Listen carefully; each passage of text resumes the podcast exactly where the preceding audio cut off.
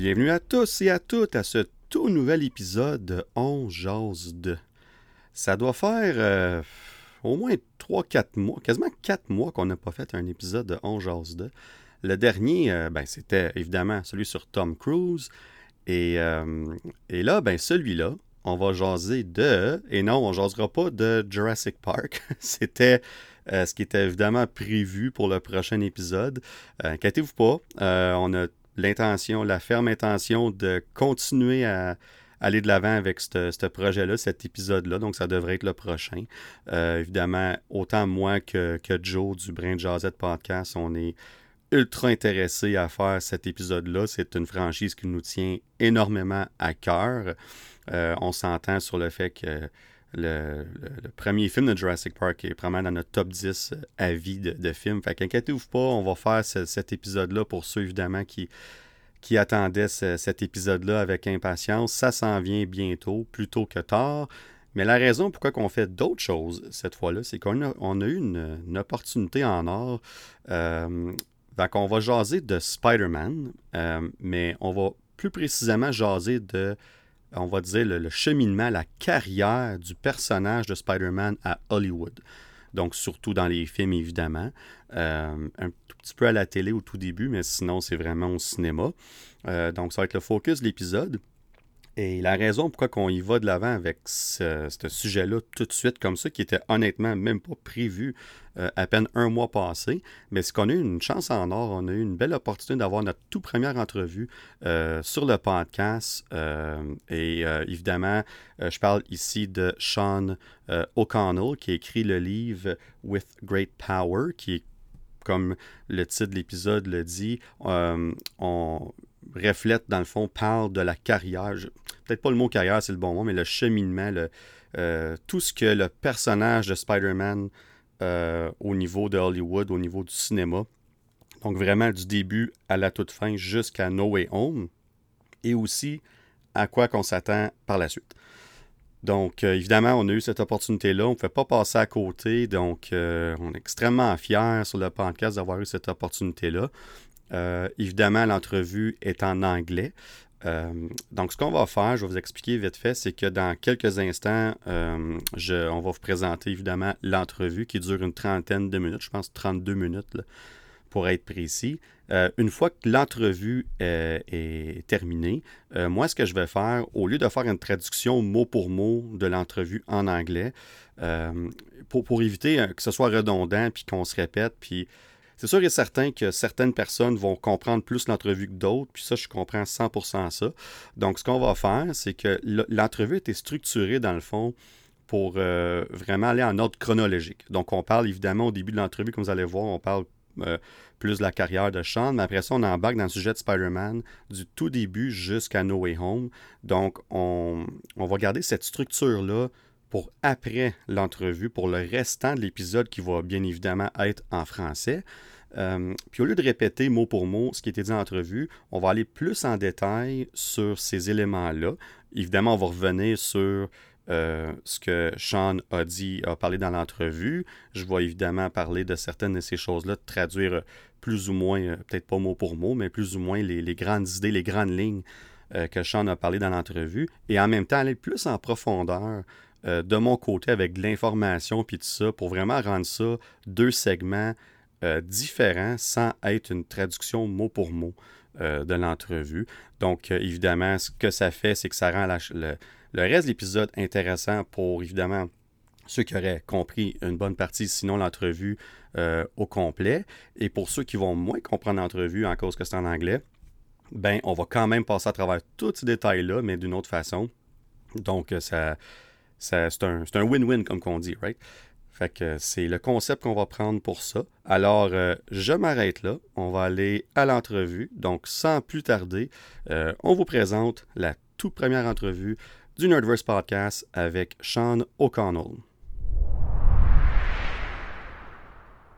Welcome, everyone, to the Nerdverse podcast. Yes, I'm speaking English right now, but it's for a very good cause. Our very first interview on the podcast, and we decided to go big for the first time. So we have with us Mr. Sean O'Connell, who wrote the uh, book With Great Power that just uh, came out November 1st. So, Sean, how are you? And welcome to the Nerdverse podcast. Well, I'm honored to be the first guest on the show. Thank you very much for having me. No, no, thank you for joining us for sure. So, a few highlights of your career. So, you're currently managing editor of Cinema Blend. You're the co host of the Real Blend podcast and you've been covering the film industry since 1999, I believe. Oh, yeah. And so it's been a while. Way and, back in the day. and you wrote for various outlets such as USA Today, The Washington Post, Fandango as well. And of course, now you're an author with two books to your resume. Release a Snyder Cut, which came out in 2021, and of course, With Great Power, that came out a few weeks ago. The list goes on and on. So, my first question to you, Sean is there something you can't do? Sleep, apparently. yeah. to, yeah, take time off.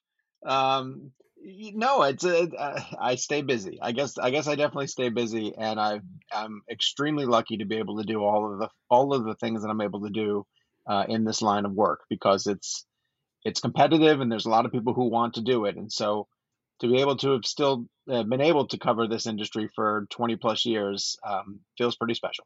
Tell us about Sean. How did you like your career in the film industry? How did it start? Like, how did your uh, how did everything start for you, basically? Sure. Well, it started after college, um, and I graduated in 1996. And right around that time, um, the internet was really starting to catch on, essentially, and there were a lot of people launching websites um, and they needed content. So they were at that stage um, taking on writers who were, uh, you know, a lot of us were writing for free back at that time, or going to free movie screenings and turning in reviews and and getting better at writing just by practicing and you know building up clips that we could use to get to get other jobs. And then um, you moved up the ladder fairly quickly at that time. You know, if you could if you could analyze stuff, if you could uh, if you could write in an engaging way, uh, then outlets like USA Today uh, um, pick, would pick you up and you'd run and you'd work late late shifts. You know, I, I think I did the graveyard shift for two years in my early days. Um, but then you'd get recognized by the Washington Post and and just continue to sort of climb the ladder. Um, but I always, for all the time that I did some stuff at like print publications, I always kept my foot in online because I kind of knew that that was where the future was going to be. That print was um, not going to be as dominant for years to come, and that outlets online would only continue to grow. And um, and Cinema Blend in particular was one of the ones that I was freelancing for that I was really um, happy with. I thought they did a great job. I liked the team that was there. And when they had a manager a manager position, an editorial position open up, uh, I was able to to uh, apply for it and, and was accepted for it. And I've been helping run their site now for 11 years. So it's been a while. And with the um, release of Snyder Cut, that was your first book that got released yes, last year. Mm-hmm. And so, with that book in mind, um, what made you decide that you wanted to one write a book? Because of course that was your first book you ever wrote, and two that the Snyder Cut was the right fit for your first book. Yeah, those are great questions. Um, essentially, because you're a writer, or when you're a writer, uh, people say to you all the time, like, "Oh, I'm sure you're going to write a book at some point. Like, what, what, what is your book going to be about?" Or, and for years, I told people I was like, I have no interest in writing a book whatsoever because I just, I knew the amount of hard work that would go into it. I didn't think I had time. We had two, we we have two boys. They were, we were raising them. They were growing up. You, I had no time. No one who had time. Um, but the the story of the Snyder Cut and uh, what happened to Zack Snyder on that movie and and how he walked away from it and and then how they replaced him with Joss Whedon and what Whedon did to his footage. You know, I always found that from a business industry perspective to be really fascinating. You know, that the first ever live action Justice League, you know, to have that happen to it was uh, bizarre to me, you know, because it should have been one of the biggest hits that DC ever put out, and the way that they botched it, you know, for for different reasons, for all the things that that happened behind the scenes on it.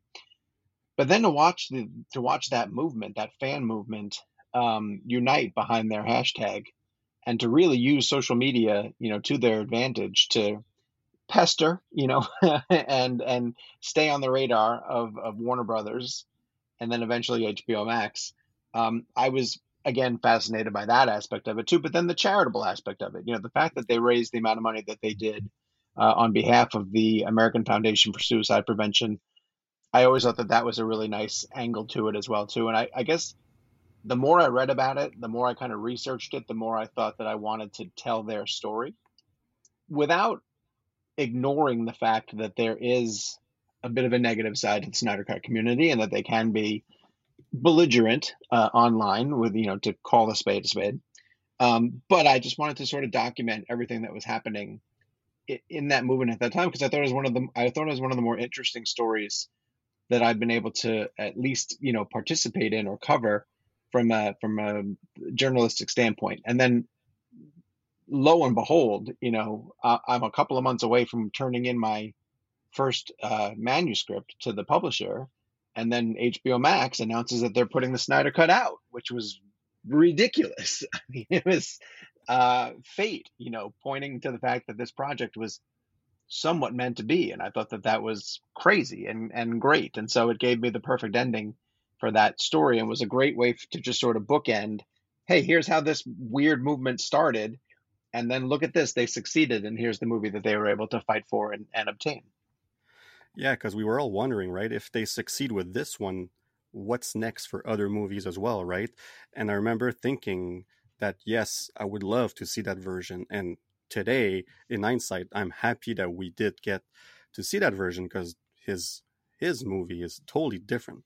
And to see the money they raised and the, the the billboards they put on there and everything that that was quite something and and you're right like for yes there's a small community online that were quite something else but most of them had the right intention in mind so I'm glad that I, I was not able to read the book yet, but I'm glad that you took the time to highlight that for them too, and of course for Zach uh, himself. So so I'll, that's going to be next on my reading list because I did finish your next book that you that you wrote with great power finished it two days ago actually so uh, it's still fresh in my mind by the way the title is amazing uh, i don't i don't think you could have chose a better title did you have any other titles in mind or that was it no, that was it. That once that sort of came to me, I realized, okay, well, that has to be, that has to be it. Um, yeah. There's no better way to because, in a way, the book is supposed to be about how Spider-Man has kind of risen to power uh, at the at the height of this golden age of of comic book movies, and so you know to to borrow half of the phrase, you know, that's so significant to his origin, I just figured it was the right way to go. Absolutely.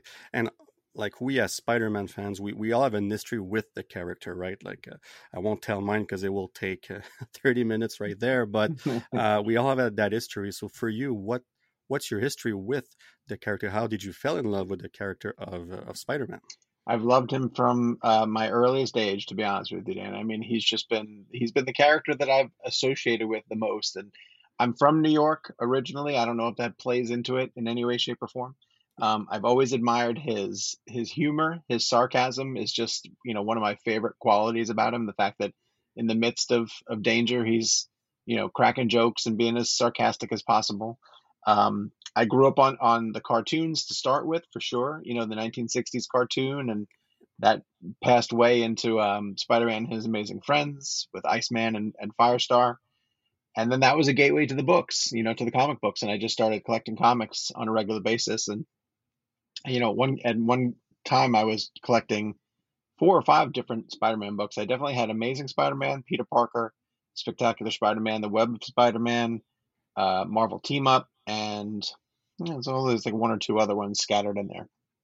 But I loved them. I was a storytelling junkie. You know, as a, I'm a story junkie, and and to realize that you can get a new Spider-Man story every week, you know, in a comic book format was just it was heaven. It was heaven. So uh, I've always loved him and then that just transitioned into you know my anticipation for the movies and then um my fascination and, and love for for how these people came and put them together you know and, and realized him in live action i'll always remember try seeing in a magazine i think it's 1991 1992 uh, I saw in a magazine at the time because there was no internet, obviously, at that time, and I saw a photo of uh, I think it was Nicola Hammond's Spider Man. Oh yeah, sure. Yeah, and for for some reason I thought this was a movie. And in your book, you do mention that some of the episodes uh, were treated as television movies, right? Or well, that, that that's basically what happened because there were like some sort of events because they were not like they were playing like sporadically on on television not every week or two week or every month like they people wouldn't know when they would play right? So right right. and, and um and I, I looked everywhere for that that movie because in my mind it, like i asked my father like can we go at the, that video store and look for that film? So never found it and i'm reading your book and I'm like oh this is where it comes from so thank you for that because 30 years 30 years later i was able to get my answer where that photo came from so that's awesome i love yeah, that. yeah so uh, my baseball team growing up was the montreal expo and my dad had bought me a special comic book from spider-man he was fixing the green goblin but in the uh, expo uh, in the stadium with the uh, Montreal Expo players were involved. They were playing a game and everything. So oh my gosh, that's great. Yeah, they made a comic book, and that that was my first Spider-Man comic book, and of course the '90s cartoons and and and and so forth. So, but before we we we go to the uh, the first movie that was made, mm-hmm. some movies were never made, and some ideas were put out there. Some wild and crazy ones for sure, but mm-hmm. uh, and we're not going to go through all of them because there's quite a few, but uh, of all those projects that never saw the light of day, which one would you have wanted to see the most and why? Oh, definitely the James Cameron one. Yeah. Um, yeah, it's an easy, it's an easy answer. Um, and uh, from this perspective too, because Cameron, when he was circling, James Cameron had a script for a Spider-Man. Uh, he wrote a treatment, like a, I think it was a 38 or 68 page treatment. I forget at this point. Um, pretty in depth, you know, of the where he would have gone with it. But when he was circling that project, he was right after Terminator 2, you know, and he hadn't yet mounted True Lies um, or The Abyss. And so he was looking at um, Leonardo DiCaprio for his uh, um, Peter Parker, and he wanted Arnold Schwarzenegger to play his Dr. Octopus. And if you just think about Cameron, you know, firing on all cylinders post Terminator 2 and the way that he was able to use visual effects you know, in those stories, I mean, I would just kill to see what his vision of Spider-Man would be. For sure. but then from a business perspective, like I'm fascinated about how that might have changed the landscape of comic book movies, you know, from where we eventually ended up because it might have pushed it through a little bit further. You know, it might have kept Cameron on the Spider-Man beat for a couple different movies, which means we wouldn't get Titanic. You know, maybe we never even get it, something like Avatar maybe Marvel Studios goes in a different direction and starts to develop different characters. I mean, it's one of those butterfly effect, you know, questions where if this happened, who knows what else would follow it. And so um, I, I, think that's the most intriguing one.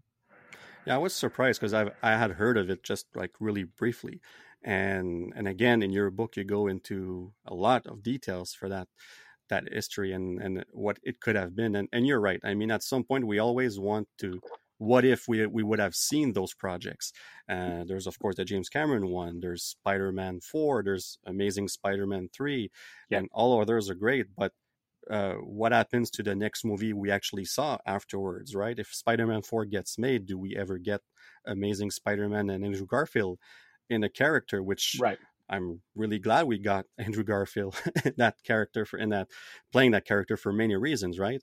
And and one of the things I I, I cannot believe that Tom Cruise almost played well almost it's a, it's a big stretch, but sure. was actually in contention to play uh, Peter Parker as well in the 80s, right? So yeah, much earlier. That was right before Top Gun. You know, he hadn't yet popped. I think he had all the right moves and risky business. You know, so he was he was becoming a, a huge yeah. star. Um, but the director who mounted that production for Cannon really wanted him, and uh, and you know that's, a, that's another who knows another what if if we if that had happened how different things could be. Yeah, no, no, would have been interesting. For, would have fit the profile at the time, but we do love his work uh, for sure. And uh, we made a two hour and 15 minutes podcast talking about Tom Cruise. So when I read that, I was like, wow, this is, I didn't even know that, right? He has roots. Yeah, he has roots in Marvel. He does without, before even, before you even knew it, he has roots. No, for sure. And uh, well, and then we get to, of course, Sam Raimi's first Spider Man movie in 2002. And I'm curious to see what was your first reaction to this film because I know what mine was, but I'm curious to see what yours was. Yeah, so I liked it a lot. I didn't love it um, when I first saw Raimi Spider Man, um, and because I was a you know, a, a purist and a snob, you know, and I I loved the way he looked on screen and I loved the visualization of it. I hated the Green Goblin mask, hated it, hated the hard shell mask, thought it was terrible. Um, and and the one thing that bothered me the most about Raimi's movie, which I I I admit that I way over obsessed about it, was that he did the Gwen Stacy story, you know, with Mary Jane Watson. He put her hmm. on top of the bridge. He had the goblin threatening her, and I never understood why they took Mary Jane, you know, and used her in that very recognizable subplot for Spider-Man fans.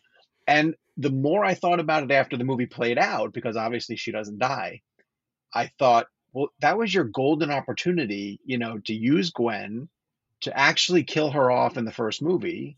And then then he has a legit reason in Spider-Man 2 to not want the powers, to not, you know, to to be conflicted of, you know, is this really the way that I should be going? I lost love of my life kind of thing.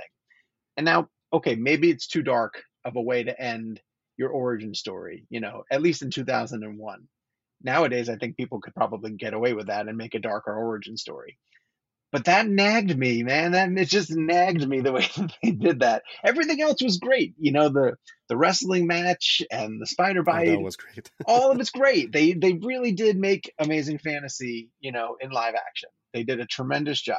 But um, but that stuck in my craw, and every time people would ask me about it, I would get really geeky and I'd be like, I just don't understand why they didn't do this, why they did Mary Jane instead of Gwen, but then did the Gwen story. And so I, I let it get to me. Yeah, I guess they played it safe, right? Being the first Spider-Man movie, they wanted to go big, so it, it makes sense. But I agree. I, I, actually noticed that as well when they, the movie first came out. And I was like, well, that's interesting. Why? I could understand why the, they decided to go that route, right, was basically a reference to the comic book with a different character. Mm-hmm. But then it, they introduced Gwen in the third movie, and that's where, for me, it got confusing quite a bit because it was like it was way too late to introduce that character, in my opinion, of course. Well, right, because by that point, then they had nothing to do for her. You know, she became Eddie Brock's love interest, and she was like a grade A student, but then she was a fashion model, and then she was like hosting the parade. Like, I didn't understand what they were doing with her character. Three falls apart for so many different reasons, but the use of Gwen is a big reason. Yeah, for sure. And of course, we all know about two, how great that movie was. Uh, a step up, well, for most, uh, we agree that it's a, step up from the first, of course. But um, let's talk about uh, Andrew Garfield here a bit because one of my favorite moments from your book is when you talk about his moment at Comic Con, oh. when he gets introduced and I remember seeing that years ago. I didn't see it, of course, live, but I saw the video a few years afterwards, and it it like it's amazing how uh, genuine it is. Like he feels, he truly feels like a real fan in the middle of fans asking question and then the reveal that he will be playing spider-man so that moment was great and so my question basically to you now Andrew Garfield comes in that universe in a tough spot, right? Let's face it, because uh, all everything that happened with the Spider-Man franchise, even though there was there were five years between the release of both movies, a lot happened in those five years, and they did re- successfully relaunch the franchise in 2012 with the first Amazing Spider-Man, which had good reviews and did well at the box office. Mm-hmm. But w- what do you think went wrong with that franchise afterwards? Because that one movie was good and then it basically fell apart once again. So with the, with Amazing Spider-Man, I think they made a lot of creative decisions specifically to distance themselves from the Sam Raimi movies. They they knew they needed to do something as different as they possibly could. So so Raimi had a bit of a hyper stylized take on New York City, and so Mark Webb had to do grounded and street level. And again, you know, you can't put enough emphasis on on how the Nolan Batman trilogy changed superhero storytelling, at least in the short term. Everything had to be grounded, everything had to be gritty, you know, everything had to be a little bit more somber. So there is a little bit darker stuff with the Amazing Spider-Man. Um, and and that goes a little bit against what Andrew is because Andrew is so charismatic, right? Yeah. And you should be leaning into with the that part he can play, and I think he gets to do that in Amazing Spider-Man 2. I think when he's playing Spider-Man in part two, the humor is shining through his ability to convey that charisma and that charm is coming through. But with two, um, with Amazing Spider-Man two, it's like they realized they needed to start building out their world, and they did it too fast. You know, they wanted to catch up to everybody was playing catch up to Marvel at that point. How can we build a universe? And with Sony, they only had Spider-Man characters. You know, so if you look at the different subplots that are happening in Amazing Spider-Man 2, it's it's overwhelming for any one movie. It's, you know, Peter still researching uh, what happened to his parents, you know, and it leads to that bizarro uh, secret headquarters under the subway. you know, uh, Gwen might be going to Oxford. Um, Harry's back in his life and is uh, researching the different things going on at Oscorp. You introdu- are introduced to Norman and his head gets cut off, you know, and is getting cryogenically frozen. You have Electro. You have special projects. You have um, Felicity Jones is playing Felicia Hardy. Like there's just there's too much. It's too much, too yeah. much going on, and um, and in the middle of that, you're supposed to be focusing on Spider-Man and and what is he going through? You know, what's his growth? And so poor Andrew I think the consensus is, and you probably agree with me on this, he's a great Spider Man who just got saddled with bad material, which is why his redemption in No Way Home is so rewarding because I just thought he deserved so much better. I think he finally got it at the end. And I think that's why he was the highlight. Well, for many people, he was the highlight of that that movie No Way Home, right? Mm-hmm. It was such like I was happy to see Toby again, but seeing Andrew on like and for us that he got the the bigger the biggest reaction in the theater as well. And when Toby came, of course, big reaction too. But that the yeah. way they shot that to uh, that Andrew Garfield entrance, that first one, and the fact that he actually he got introduced first, that was great choice and got a huge reaction. And it goes to tell how much people were happy to see him back. And if that's the only time we see him again, that's a great send off for the character for sure. You know what, Danny? I never even thought about that. This is the first time I'm thinking about that. I wonder how much they negotiated of which Spider Man was going to come through the portal first. you know? Yeah. Like why Andrew and then Toby later kind of thing. Um, well, I think they, when that's just me, but I think they knew Tobey Maguire what kind of reaction he would get. Yeah. But for Andrew, I think it was still really fresh and with the reaction the critics everything i guess there was some and that's just my opinion of course you would probably know more than me but maybe some uncertainties on that but seeing getting introduced first i think was the right call and i was actually talking to friends before the movie i was like i hope we see him first not together like him first Toby second and that's what we got so that's a good it, call. it played out perfectly for sure. And speaking of of course no way home we'll just backtrack a, a few, but that that's Sony Marvel deal when it happened in 20 mm. was it 2015 right? February 2015 yes. if I remember mm-hmm. correctly. Uh, as a fan how did you react to that deal? I was blown away. Um, I, I never thought it possible. Um, like everyone else I assumed that that was the best thing for the character um, but Hollywood never really does the best thing for the character Hollywood does the best thing for the studios and whatever makes them the most money. And so, you know, sharing toys um, from a studio perspective is just not done. It's frowned upon. And I never thought that the the big players involved would, you know, swallow their egos and allow this to happen. But it was almost like the Marvel Cinematic Universe was so big, you know, and and you couldn't ignore it. So it was almost like Amy Pascal, who was, you know, executive producer on the Spider-Man movies at this point, finally realized we're not going to beat them at their own game, so let's figure out a way to collaborate with them.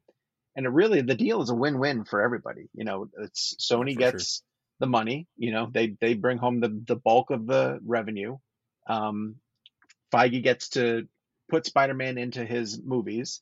I mean, not that Avengers: Infinity War and Endgame um, wouldn't have been extremely popular without Spider-Man, but his beats in it, his his parts are fantastic. You know, it they're for sure.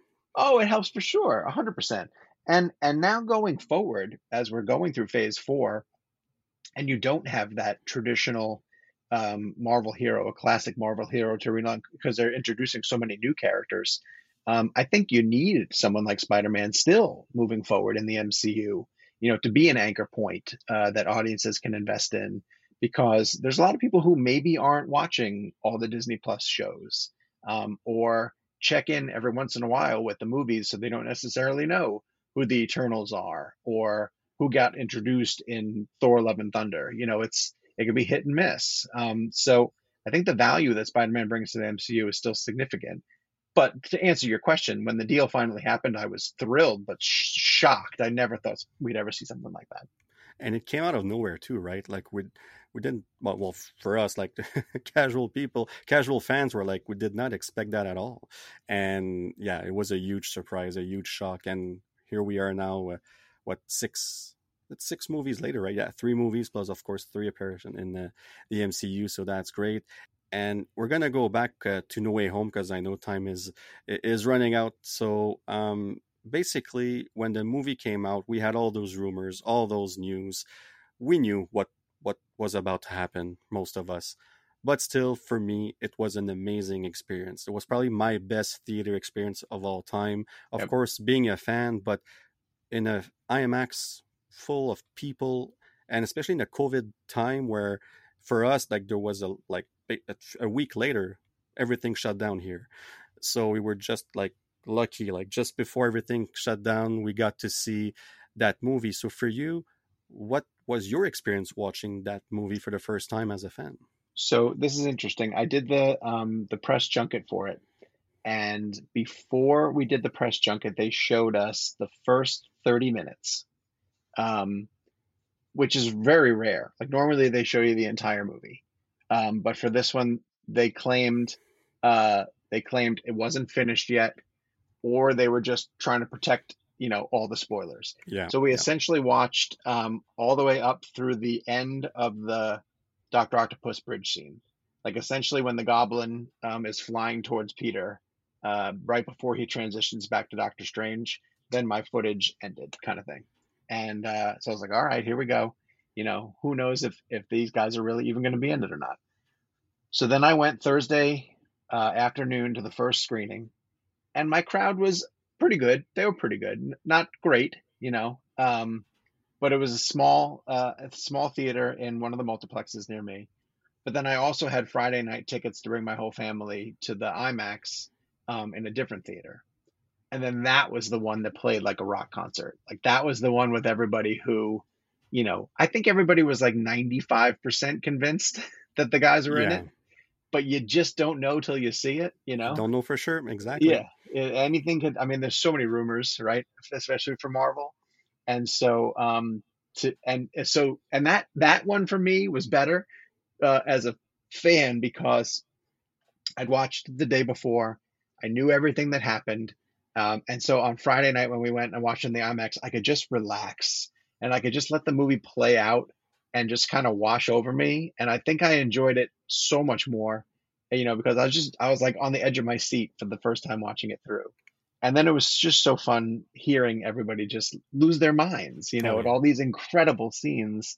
There's so much, you know, you can call it fan service or you can just call it like, you know, nods back to significant moments in the in the series that are just they're so important to us as fans. And i thought that John watts did such an incredible job of juggling you know everything that he had to do in that movie and making it so satisfying. No it, it, it was great. We we heard those fan service moments after all these years of wait and all those uncertainties and we finally got a chance to see all of the three spider-man and the villains as well together right? So that's yep it was a, a great film for sure. And very quickly before we finish, I'm going to ask you three quick questions you can answer. So sure. it's who's who's your favorite? So who's your favorite Peter Parker? Um, probably Tom. I think Tom's my favorite Peter Parker. Okay, and who's your favorite Spider-Man? Uh, that's Andrew. Uh, Andrew's yeah. my favorite. When he's in the costume, it's something special. And who's your favorite couple? Uh, oh, it's Andrew and Emma Stone, without a doubt. It's right. Peter and Gwen. Peter and Gwen is they're incredible together. They made those movies, right? Those two movies, they they, they were great. They were absolutely well, it, great. But it's not just their their winning charm. It's they sell the the devastation. You know, they're such good actors that when there's tragedy, the the scene at the end of the Amazing Spider-Man, the first one, when she knows that her father has said, you know, stay out of my life, and he's trying to not answer her and it's heartbreaking like it's just heartbreaking and then of course yeah. the gwen stacy death is like i think one of the most in- iconic scenes in in all of the entirety of spider-man's films it's handled so well Um, and then the montage of him standing at her grave as the different seasons pass by uh, is is it's gut wrenching. You know, you can think about it now and it brings tears to your eyes. So um, those two are special. I remember to this day the gasp in the theater when she fell. Yeah, like it, it's the biggest gasp I think I've ever heard in a theater. Right, and I was like, wow. So yeah, that was quite something. beautifully so, shot. But the way that they oh. speed it up and slow it down, it's incredible. Oh, that that whole sequence was amazing. Uh, yeah, absolutely amazing. Uh, what's next for Sean O'Connell? Oh gosh, well, um, I'm still on the daily grind at Cinema Blend, um, but I am in the midst of my third book, uh, which I am. It's crazy to say, uh, and this one is going to be dedicated to the filmography of uh, the actor Bruce Willis, oh, because wow. always been a favorite of mine. Um, Die Hard prior to the Marvel Cinematic Universe coming around, Die Hard was my favorite movie of all time. I love again that type of underdog, anti-hero, you know, blue collar guy. Um, but when he announced his retirement uh, recently because of his struggles with aphasia, um, it really made me think back on like the impact of his films and you know uh, the amount of stuff that he was able to do over the course of his career. And that you know everyone comes up with Die Hard, but you think about Armageddon and The Sixth Sense and Twelve Monkeys and Pulp Fiction and you know so I wanted to put his uh, career into a context, and so I'm currently working up a book that I think is going to focus on on his contributions to Hollywood. That's a great idea. I'm going to read that one for sure too, because Bruce Willis is one of my favorite actors, and of course, Die Hard is my favorite Christmas movie of all time. Yes. So let's let's say it. It is a Christmas movie, right? Debate closed. Undoubtedly. Um, well, uh, Sean, uh, thank you so much for your time. Thank you for being our first interview. Appreciate the time, Sean. It was a pleasure. Great questions and a great conversation. Thank you. All right. Thank you. Alors, c'est ce qui complète l'entrevue avec Sean O'Connell. Euh, évidemment, un gros merci à Sean. Euh, je le dirai jamais assez à quel point qu'on apprécie le fait qu'il ait pris tout ce temps, quand même 30 minutes, c'est pas rien, surtout en soirée, il était presque il était 8h40 quand on a commencé à enregistrer, euh, évidemment, notre heure, donc c'est vraiment apprécié qu'il ait pu faire ça, puis être aussi ouvert dans ses réponses, puis tout en sachant que c'était notre première entrevue, ben je dis notre, c'est moi qui ai fait l'entrevue, évidemment. D'habitude, on est plus qu'une personne sur le podcast. Mais écoutez, euh, c'était euh, super le fun. Euh, j'espère que vous avez eu autant de plaisir à, l'écouter, cette entrevue-là, que moi j'ai eu de plaisir à faire cette entrevue-là, évidemment, avec Sean. Et j'espère bien évidemment que vous avez apprécié mon superbe accent en anglais. Euh, quand je me réécoute, à chaque fois, je suis comme Ah, c'est. Puis c'est bizarre parce que je parle anglais régulièrement dans la vie de tous les jours euh, pour le travail et d'autres raisons, puis tout ça. Puis, euh, mais écoute, je, je mets même plus l'emphase sur cet accent-là. Ça fait partie de, euh, de mon charme, I guess. qu'on garde ça comme ça, puis on focus vraiment sur euh, juste avoir les bonnes phrases les bons mots. Euh, mais évidemment, là, l'entrevue est terminée et ce qu'on va vraiment parler à partir de maintenant, c'est vraiment, on revient en arrière, on revient au début. Un personnage que moi j'adore, que c'est mon vous le savez déjà, ceux qui m'écoutent depuis toujours, Spider-Man, c'est mon super-héros préféré au-delà du mot super-héros, c'est l'un de mes personnages préférés, tout médium confondu. Et c'est, euh, pour moi, c'était vraiment quelque chose de spécial de faire cette entrevue-là pour ça, parce que de partager ça avec quelqu'un qui a autant cet amour-là pour ce personnage-là. Mais avant qu'on rentre dans le sujet de Spider-Man, juste faire un petit retour rapide sur les, les premières quelques questions qui était surtout un focus sur lui. Donc, évidemment, on a parlé de son début de carrière, puis, j'ai posé en face euh, qu'est-ce qu'il n'était pas capable, euh, y a quelque chose qu'il ne pouvait pas faire avec toutes les choses qu'il fait dans sa vie de tous les jours? Euh, puis, il y, a plein de choses qu'on n'a pas parlé, évidemment, qui, qui, qui, qui, remplit sa vie aussi. Puis, puis dans le fond, comme il dit, c'est le but, c'est de se tenir occupé parce que c'est un environnement de travail qui est tellement compétitif. donc, il doit rester actif, il doit rester impliqué. Puis c'est comme ça qu'il continue à faire son chemin à travers ça. Puis c'est tout simplement ça. C'est de continuer à foncer. Puis de, Là, il devient. C'est son deuxième livre. On va parler du premier dans quelques instants. Mais c'est son deuxième livre qu'il écrit. Donc, il, ajoute d'autres cordes à son arc pour pousser de l'avant. Puis vraiment se démarquer dans ce domaine-là qui est de plus en plus, euh, je ne pas dire agressif dans le sens que. Mais il est de plus en plus rempli. Donc, de ce côté-là, il y a beaucoup de compétition. On va dire ça comme ça.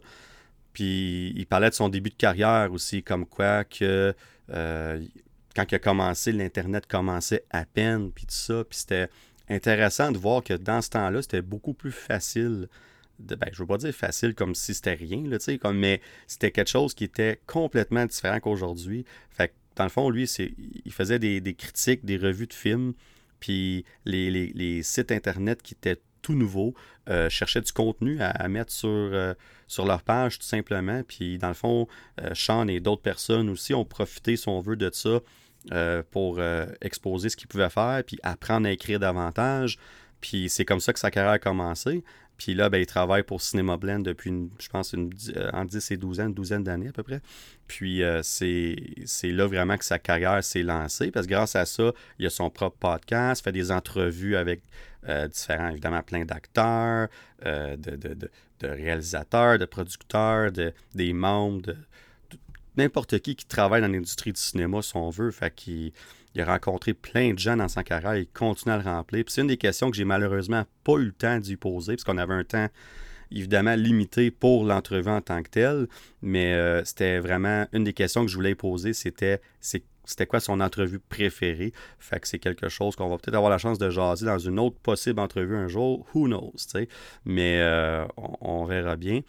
Puis son premier livre qu'il écrit, c'est Release de Snyder Cut. Puis ça, je trouvais ça intéressant parce que ce que j'ai appris en parlant avec Sean, c'est que, euh, parce qu'on a parlé un petit peu avant l'entrevue aussi, euh, puis dans le fond, il y a l'idée d'écrire de, de, ce livre-là, lui venant en tête avant même la confirmation, si on veut, venant de Zack Snyder, qu'on était pour sortir sa version euh, du, du évidemment, de, de, Justice League, si on veut. Fait que lui, dans le fond, son livre initial, c'était même pas ça le but. C'était vraiment de mettre l'emphase sur le mouvement. Puis là, quand on parle du mouvement, le, Snyder Cut Movement, ça date des années avant ça. C'est vraiment des gens qui se sont regroupés. Ça a commencé sur Internet, c'est de plus en plus gros. Puis on a même on a ramassé beaucoup d'argent pour, euh, parce que je ne sais pas si vous êtes au courant, mais Zack Snyder a perdu euh, sa fille euh, dans le temps qu'il faisait le, le, film de Justice League originalement en, 2016. Puis euh, il a, perdu sa fille euh, en raison d'un suicide. Puis euh, ce qui est arrivé, c'est que ce mouvement-là a ramassé énormément d'argent pour la cause du suicide. Ils ont aidé beaucoup avec ça. Fait que oui, on, voit des choses sur Internet, des certaines personnes qui ont été très agressives avec ce concept-là, puis tout ça. Mais le gros du mouvement, c'était positif, c'était une bonne chose. On voulait vraiment mettre l'emphase sur le studio, comme on dit en anglais, they drop the ball. Puis comme on voulait mettre en avant-plan le travail de, de, Zack Snyder, mais aussi la personne que Zack Snyder était vraiment. C'était vraiment des gens qui appréciaient cette personne-là. C'est devenu vraiment gros. Fait que l'idée du livre est, vraiment été de, là. Il y avait même des billboards un peu partout à New York, Times Square, puis tout ça un peu partout aux États-Unis de release de Snyder Cut avant même que ça arrive. Fait que tout ça a mené éventuellement, il y a d'autres choses aussi, mais a mené éventuellement à euh, la sortie, l'annonce de la sortie du film. Puis comme il expliquait dans l'entrevue, deux mois avant qu'il donne son manuscrit euh, à l'éditeur pour qu'il puisse euh, éventuellement publier le livre, ben, il a appris que c'est là qu'on a appris que Zack Snyder sortirait le film. Donc, il, a, pu modifier, son vœu, son livre, puis inclure ça dedans. Fait que c'était super intéressant de voir comment on s'est rendu jusque-là. Fait que bref, c'est un peu ça qu'on a parlé aussi. Mais évidemment, le focus de l'entrevue, c'était Spider-Man. C'est là qu'on voulait aller. Euh, donc, on lui a posé évidemment plusieurs questions. Puis je pense vraiment la première question qu'on voulait savoir, que, que, moi qui, qui Autant pour moi que je me disais toujours, c'est pourquoi j'aime ce personnage-là autant, mais je lui ai posé la question. Et dans le fond, tout simplement, c'est que il adore ce que le personnage représente. C'est quelque chose, il vit à New York, il vient de là, donc évidemment, peut-être qu'il y a plus un sentiment d'appartenance dans cette situation-là, mais, euh, mais il aime le personnage pour ce qu'il représente. Le fait que le personnage de Peter Parker, de Spider-Man, c'est facile s'identifier à ce personnage-là. Fait que ça, vraiment, c'est quelque chose qui, qui, est venu le, qui est venu le chercher tout de suite, puis depuis qu'il est jeune, euh, est vraiment euh, adore. dans le fond, il parlait que les tout premières la, série des années 60. Là, je ne sais pas si vous certains d'entre vous ont pu voir cette série-là. Moi, je l'écoutais quand j'étais jeune. entre autres, j'ai des souvenirs d'écouter ça chez ma grand-mère, chez mes grands-parents. Puis c'était vieux, puis c'était vraiment tout croche les, les, les, épisodes, puis tout ça. Mais ça reste un classique. C'est comme ça que beaucoup de gens étaient introduits à Spider-Man, dont Sean. Euh, évidemment, de voir le, reste euh, suivre après ça. Puis les comic books, bien évidemment. Dans le cas de Sean, il expliquait comme quoi que c'est un grand fan du concept de, storytelling, de, de, comment raconter l'histoire. Puis le fait que le comic, c'est un excellent médium pour raconter des longues histoires qui perdurent pendant des années. Puis c'était ça avec Spider-Man. C'est l'un des meilleurs pour ça. Donc, euh, c'était super intéressant de ce côté-là. Et là, bien évidemment, on arrive dans le vif du sujet. Euh, qu'est-ce que. Comment que Spider-Man a débuté au cinéma à Hollywood? Puis pour la plupart d'entre nous, on se rappelle bien évidemment du film de Sam Raimi en 2002. C'est là que ça a commencé. Oui, il y a eu, les, euh, il y a eu la série animée des années 90 qui était pour moi un tremplin pour euh, apprendre à connaître ce personnage-là. Puis c'est vraiment cette série-là qui m'a fait aimer Spider-Man au point que j'ai commencé à m'attacher à d'autres personnages de Marvel qui était dans cette série-là. C'est de là que j'ai commencé à lire des comic books. Donc, dans le fond, pour moi, mon amour pour Marvel, pour le MCU, est vraiment né de la série animée des années 90. Mais même avant ça, puis comme j'ai parlé tantôt, il y a la série animée des années 60. Mais avant ça, on parle du cinéma ici. On remonte dans les années 80 où il y a eu la première opportunité pour Spider-Man d'être au cinéma. Puis là, je vous le dis, c'était des idées là, euh, plus ou moins farfelues, out there. C'était vraiment spécial. On avait un moment donné une idée de faire un film à, bas budget, à petit budget, un film d'horreur. Je ne sais pas si vous vous rappelez, mais dans la série animée, dans les comics, entre autres, un moment donné, Spider-Man se transforme en littéralement en araignée, en grosse araignée, comme une mutation. On aurait pris ce concept-là pour en faire un film d'horreur. Il y avait l'idée d'un film musical aussi. Il y avait toutes sortes d'idées qui a évidemment mis de côté très rapidement, euh, autant en raison de budget, mais aussi en raison de manque d'intérêt. La première idée sérieuse euh, est venue en 85-86. Puis dans ce temps-là, le studio s'appelait Canon Films. C'est un des premiers studios à avoir essayé de faire un film sur Spider-Man. Puis là, euh, le réalisateur, il y a même un réalisateur qui était attaché au film, il s'appelle Joseph Zito. C'est lui qui avait fait, entre autres, euh, je pense, je ne me trompe pas, c'est le quatrième film, le, chapitre final de Vendredi 13. Parce que même si on appelle ça le chapitre final, il y en a eu plusieurs autres après, mais c'était le quatrième film euh, dans ce temps-là. Puis il avait été bien reçu quand même euh, au box-office, puis tout ça. Donc il y avait une certaine popularité au niveau du réalisateur dans ce temps-là. Et lui, ben, son Peter Parker, son Spider-Man, qui avait en tête, c'était nul autre que Tom Cruise. Imaginez-vous deux secondes. On en parle de Tom Cruise sur le podcast. C'est pas la première fois, ça sera certainement pas la dernière. Mais avant d'être pressenti pour jouer Iron Man dans début 2000, ben, dans les années 80, on avait pensé à lui, on y en avait même parlé d'ailleurs, pour jouer Peter Parker slash Spider-Man. Ça, c'est juste avant que Top Gun sorte euh, dans les cinémas par le temps que le film, évidemment, qu'on on a même commencé à faire des euh, construire des sets puis tout ça pour commencer le film, avant même d'avoir choisi des acteurs et tout ça, on avait commencé à s'installer pour possiblement, éventuellement tourner euh, un film. Et là, ben, Top Gun est sorti, évidemment, Tom Cruise euh, skyrocket au niveau de la célébrité. On n'a pas perdu de temps avec ça de son côté à lui. évidemment, ça a mis toute chance, petite chance possible qu'il y avait. On a fait un gros X là-dessus. C'était euh, there's no way que Tom Cruise revenait dans un film à, petit budget. Faut pas oublier que dans ce temps-là, les personnages de comic book, c'était vraiment pas connu. C'était pas reconnu pour être un succès à Hollywood du tout, mais comme pas du tout.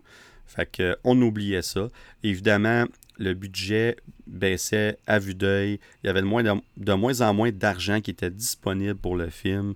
Euh, puis évidemment, ben, éventuellement, je devrais dire, excusez-moi, euh, le projet été abandonné tout simplement. Puis on n'a jamais vu, évidemment, le projet de Tom Cruise avec Spider-Man. Ce qui aurait été intéressant, mais en même temps, est-ce qu'on aurait voulu voir ça? Je, vais vous laisser, débattre là-dessus.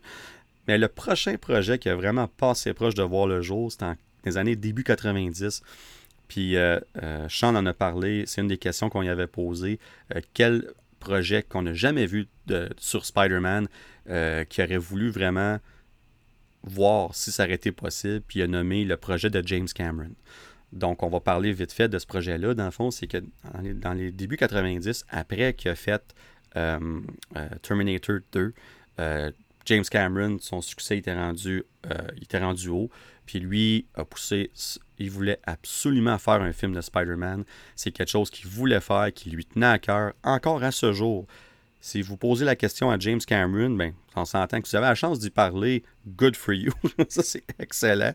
Mais si euh, vous regardez des entrevues où il parle de ça, il dit, à chaque fois, il dit, c'est le, en anglais, il dit, It's the greatest film I never did. Donc, c'est le plus grand film que j'ai jamais eu la chance de faire. Fait qu'il en parle encore en haute estime. Mais là, vous vous dites sûrement, c'est quoi c'est quoi ce film-là? C'est quoi ce projet-là? Puis il en a parlé vite fait dans l'entrevue, mais on va aller un peu plus en détail ici. Donc, comme que Sean a dit, euh, Leonardo DiCaprio était le choix de James Cameron pour jouer Peter Parker, Spider-Man, et Arnold Schwarzenegger aurait été euh, son choix pour incarner Dr. Octopus. Et les autres vilains du film, ça a été des versions comme très modifiées de Electro et Sandman. Puis ces trois-là ensemble auraient été vraiment les vilains du film, mais le vilain principal aurait été évidemment Dr. Octopus. Euh, puis la bataille finale, euh, dans le fond, aurait eu lieu au sommet du World Trade Center. Fait que ça, ça aurait été quand même spectaculaire. Euh, il y a même un script qui a été écrit, on parle d'une soixantaine de pages, puis tout, puis il est, disponible. Vous pouvez aller en ligne sur Internet, puis le script, il est là. Euh, j'ai pas, pris le temps de tout lire ça, mais il est disponible depuis, je pense, l'année passée. C'est assez récent, mais il est disponible en ligne, puis c'est vraiment intéressant de lire ça. Puis James Cameron, il, visait une version un peu plus sombre, un peu plus euh, terre à terre, si on veut. Euh, il voulait vraiment que son Peter Parker soit pris dans l'adolescence, puis tout ça, parce qu'oubliez pas que Léo DiCaprio, dans ce temps-là, était tout jeune. C'était avant Titanic, il était je sais même pas s'il avait 20 ans. Il était vraiment jeune dans le temps que, que James Cameron l'avait en tête. Il avait même pas 20 ans. Fait qu'il était un bon fit au niveau de l'âge euh, pour ça. C'était avant que euh, Léo DiCaprio devienne une célébrité vraiment. Fait que ça aurait été un fit très intéressant dans ce temps-là. C'était la vedette montante de l'heure, si on veut, dans ce temps-là aussi. Donc, ça aurait été très intéressant. Puis, ben, on connaît le reste de l'histoire. Euh, quelques années plus tard, euh, il a été choisi pour jouer dans Titanic. Puis, comme on dit en anglais, The rest is history, si on veut, là, Puis, euh, dans le fond, ce qui est arrivé, c'est qu'encore une fois, les studios n'étaient pas prêts à mettre un gros montant d'argent dans un film basé sur un super-héros. Oui, il y avait eu Batman, il y avait eu Batman Returns, mais c'est tout. Il n'y avait rien d'autre. Le seul film de Marvel qui avait été fait, c'était Howard the Duck, puis c'était un flop désastreux pour le studio. Puis dans ce temps-là, euh, Marvel n'est vraiment pas, c'était vraiment pas ce que c'est aujourd'hui. Euh, les studios n'avaient pas confiance du tout dans ce concept-là d'un film de super-héros. Et malgré que James Cameron poussait fort, il a même été voir 20th Century Fox avec son pitch, puis ils n'ont pas voulu mettre d'argent là-dedans. Puis dans ce temps-là, les droits d'auteur pour euh, les films de Spider-Man, c'était tellement tout croche, tellement mélangé que les studios ils ont décidé de pas s'en mêler. Donc, ce qui est arrivé, ben, malheureusement, on n'a jamais vu ce film-là, mais on, peut imaginer qu'est-ce que ça aurait été. Euh, puis, euh, comme je vous dis, le script est disponible en ligne. Je vous, invite à aller voir ça si vous avez quelques minutes de, de, de, trop, si vous voulez, dans votre journée, dans vos journées bien occupées, à aller regarder parce que c'est vraiment intéressant. Et là aussi, juste avant qu'on arrive évidemment au premier film qu'on a vu de Spider-Man, qui est celui de Sam Raimi en 2002, euh, en 98, dans le fond, ben, en 96, Marvel a déclaré faillite.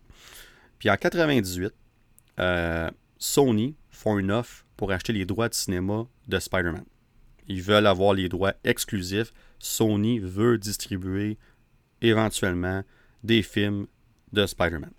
Dans ce temps-là, Avi Arad puis Ike Perlmutter euh, après que Marvel ait fait faillite, euh, ont parti Marvel Entertainment, qui est aujourd'hui devenu Marvel Studios. Euh, eux autres font une contre-offre. Dans le fond, l'offre, c'était 10 millions. On vous donne 10 millions, vous donnez les droits de Spider-Man au cinéma. Eux autres ont fait une contre-offre. Puis écoutez bien ça. vous allez, avec, euh, avec du recul, cette offre-là, là, c'est, ça aurait été désastreux pour le studio. Ils ont offert 25 millions pour tous les personnages de Marvel, excepté les X-Men, Fantastic Four et Hulk. Pourquoi? Parce étaient déjà, leurs droits étaient déjà vendus à 20th Century Fox pour X-Men et Fantastic Four et à Universal pour Hulk. Donc, on fait cette offre-là à 25 millions. Mais Sony ont refusé. Ils ont dit non, les autres personnages ne nous intéressent pas du tout. On veut Spider-Man. C'est tout. Donc, ils ont refusé. Ils ont maintenu leur offre initiale pour le personnage de Spider-Man. Et l'offre a éventuellement été acceptée. Et on connaît le reste. Et pouvez-vous vous imaginer si Sony aurait eu le droit sur tous les personnages de Marvel, ça passe ses proches. On leur a donné sur un plateau d'argent. Ben, quand même 25 millions, c'était pas donné. Mais je veux dire, comme on a refusé cette, offre-là. Puis je me demande aujourd'hui, euh, les gens qui étaient à Sony dans ce temps-là, comment est-ce qu'on, en voyant le succès de Marvel Studios aujourd'hui, euh, comment est-ce qu'on gère ça? En tout cas, c'est, c'est dur à savoir parce qu'évidemment, il y a tellement de choses qui auraient pu arriver différemment si ça aurait été euh, Sony. Mais bref, c'était vraiment, mais vraiment intéressant de, savoir ça. Mais là, on voit que Sony ont, eu les droits euh, évidemment, les droits pour euh, faire les films de Spider-Man. Ils n'ont pas perdu de temps. On s'est mis au travail tout de suite. On a commencé, on a engagé Sam Raimi euh, pour réaliser le premier film. On a trouvé notre Spider-Man, Tobey Maguire. Et en le 3 mai 2002, le premier film de Spider-Man prend l'affiche. Et le film a récolté au total 825 millions au box-office mondial. C'est bon pour le troisième rang des films en 2002. Mais là, là encore aujourd'hui, 20 ans plus tard, il y a des films du MCU qui n'ont pas fait autant d'argent que ça. J'ai même pas besoin d'aller très loin. Thor Love and Thunder avec son 760 quelques millions. Oui, on est en pandémie, genre encore, mais quand même, un film, là, 20 ans passés, a fait plus que ça. Ça vous met un peu en perspective comment c'est gros, ce que ce film-là a fait. Fait que c'est vraiment oui, il y avait eu les X-Men avant ça en 2000. Il y avait eu Blade en 98, je pense, 99, en 98, je pense. Fait y a eu Blade, il y a eu les X-Men. Ça a été des succès. Les deux films ont été bien reçus. Euh, mais au niveau du box-office, c'était même pas proche de ça. Mais euh, Spider-Man, c'est vraiment ce qui a été le tremplin pour les films de super-héros. C'est là que ça a tout commencé. Et là, j'ai posé la question à Sean. C'est une des questions que j'ai posées en entrevue. J'étais curieux de savoir son expérience euh, c'était quoi son expérience quand il a vu pour la première fois ce film-là? C'est intéressant de l'entendre parler parce qu'il a dit qu'il a aimé ça, mais qu'il n'a pas adoré ça. Puis une des raisons pourquoi, ben, il y a évidemment le, costume, le masque de Green Goblin qu'il a détesté, que plusieurs d'entre nous, à ce jour, on trouve. Tu sais, là, avec du recul, on est comme OK, mais comme dans ce temps-là, c'est un choix très particulier. Surtout qu'un acteur aussi bon que Willem Dafoe, puis tu lui caches toute possible expression faciale. Puis en non seulement l'acteur est reconnu pour ça, mais le personnage de Green Goblin est reconnu pour ça aussi. Fait que c'était particulier comme choix. Mais écoute, c'est ce qu'ils ont fait. Et l'autre euh, aspect qu'il a dit aussi, c'était le, le, euh, dans le fond, on a pris l'histoire de Gwen Stacy dans les comics qui, que Green Goblin euh, là-dessus, finalement, en la laissant tomber d'un pont, puis Spider-Man ne peut pas l'attraper à temps et euh, qu'on voit évidemment dans Amazing Spider-Man 2 qu'on va parler un petit peu plus tard. On a pris le même concept de ça avec Mary Jane et on n'a pas été de l'avant comme Spider-Man a réussi à sauver et Mary Jane, ben vous savez tous, là, et Mary Jane et évidemment le, chariot avec euh, le cart avec les, enfants, les parents et tout ça. Euh, puis c'est une des choses qui disait comme on n'a pas osé aller de l'avant puis faire ça, comme d'aller dans l'histoire complètement. Mais il y a deux choses à ça. Premièrement, c'était pas Gwen Stacy, puis c'était Mary Jane Watson. Et elle, son personnage continue, avait besoin de continuer. Donc, je comprends la décision du réalisateur dans cette situation-là. Mais est-ce qu'on aurait juste pu faire d'autres choses au lieu de prendre cette scène iconique? Parce que cette scène-là, dans les comics, est reconnue comme un des moments les plus marquants de toute comic euh, au niveau Marvel confondu. Fait que c'est. Puis on prend cette scène-là que. Il savait que tous les fans le, le sauraient, c'est quoi, là, tu sais. Puis malheureusement, ça, a changé ça. Fait que ça a été vu comme juste pour un moment dans le film, rien de spécial. Et, là, quand on ramène Gwen Stacy dans le, Spider-Man 3, ben là, je vais en parler bientôt, mais ça n'a pas le même effet. Bref, euh, mais overall, par exemple, tout comme la plupart d'entre nous, le fait de voir Spider-Man au grand écran, évidemment, Sean a trippé. Euh, on a trippé. C'était le début d'une grosse aventure, pas juste pour Spider-Man, mais pour tout ce qui s'en vient aussi, en sachant aujourd'hui, évidemment, avec Marvel Studios et tout ça. Et là, ben, Spider-Man 2 est sorti en 30 juin, le, 30, le 30 juin 2004, excusez-moi. Euh, une suite a été suite, euh, on n'avait pas le choix, il fallait faire une suite le plus tôt possible. Le film a récolté un petit peu moins, 789 millions au box-office mondial, mais ça reste le meilleur film de, la trilogie de Sam Raimi. Euh, pour bien des gens, ce film-là a surpassé le premier et un box-office très similaire. Et Spider-Man 3, qui est celui qui est de loin le moins bien reçu, autant au niveau des critiques qu'au niveau des fans, a fait 894,9 millions au box-office mondial. Donc, c'est le film qui a le plus rapporté. Puis là, là, on va mettre l'emphase là-dessus, parce que le film a été mal reçu par la critique, a été overall mal reçu par les fans. Mais, pour X raisons, le film a fait beaucoup d'argent. Euh, puis là, ben, on se dit, OK, ben, sure, on a mal fait ça. Euh, il y a quelque chose qui est arrivé. c'est quoi qui est arrivé? Puis là, ben, dans le fond, une des choses qui, est quand même connue aujourd'hui, mais peut-être certains d'entre vous sont, vous n'êtes pas au courant, c'est que Sam Raimi voulait rien savoir de Venom. Rien du tout. Puis, malgré tout ça, le studio, qui est euh, Avi Arad travaillait pour le studio dans ce temps-là, parce qu'entre-temps, entre 98 et 2002, Avi Arad, qui était pour Marvel Entertainment, a lâché Marvel et est allé vers Sony. Ben, et pas juste vers Sony, il est allé vers. Il a fait ses propres choses, mais il s'est retrouvé euh, impliqué dans les films de Spider-Man à Sony. Donc, euh, le studio euh, Javi Arad ont forcé le personnage de Venom à Sam Raimi, dans le fond, dans le film, en raison de sa grande popularité, entre autres en cause de la série animée des années 90, où que Venom est moi, je me rappelle, Venom était l'un de mes personnages préférés dans cette série-là. Donc, je comprends très bien parce que moi, j'étais ultra excité à l'idée de voir Venom dans le troisième Spider-Man. Quand j'ai vu le résultat final, par exemple, c'est une autre histoire. C'était. Euh, ben, on voit. On voit qu'il n'y avait aucune attention euh, à ce personnage-là. Vraiment, là, il n'y avait pas d'affaire dans ce film-là. Du tout, du tout. Même chose pour Gwen Stacy, comme on disait tantôt. Il était, eh, son personnage est arrivé beaucoup trop tard. Et comme que Sean l'a si bien dit dans l'entrevue, il n'y avait plus rien à faire pour elle. On, on l'a amené trop tard dans le, cheminement de Peter Parker. Ça faisait aucun sens de l'avoir là. C'est comme si on l'a mis là juste pour la mettre là, qu'elle fait partie des personnages populaires de Spider-Man. Il était trop tard. Et Venom, mais si je comprends qu'on voulait un personnage populaire, mais déjà que Spider-Man était une popularité en soi, je pense qu'on aurait pu. Euh, honnêtement, là, une des forces de Spider-Man 3, c'est Sandman. Les effets visuels étaient super bien faits, le personnage était très bien, mais à cause qu'on inclut Venom, on enlève du développement du personnage de Sandman, puis en cause de ça, ben ça, ça diminue ce personnage-là aussi. Si on focus juste sur lui, l'histoire de base est excellente, puis je pense que ça aurait été un excellent vilain, puis ça aurait été un bon closure de cette trilogie-là, si on veut. Fait en tout cas, on, sait, euh, on ne peut pas changer le passé, comme on dit. Et euh, à ce jour, si euh, vous écoutez des entrevues avec Sam Raimi qui parle de Spider-Man 3, qui est rare parce que il refuse d'en parler, évidemment, il n'aime pas ça en parler. il n'est pas fier de ce film-là, puis il évite d'en parler le plus possible. C'est vraiment quelque chose qui n'est pas fier du tout. Il, il aurait préféré pas le faire dans, ces circonstances-là.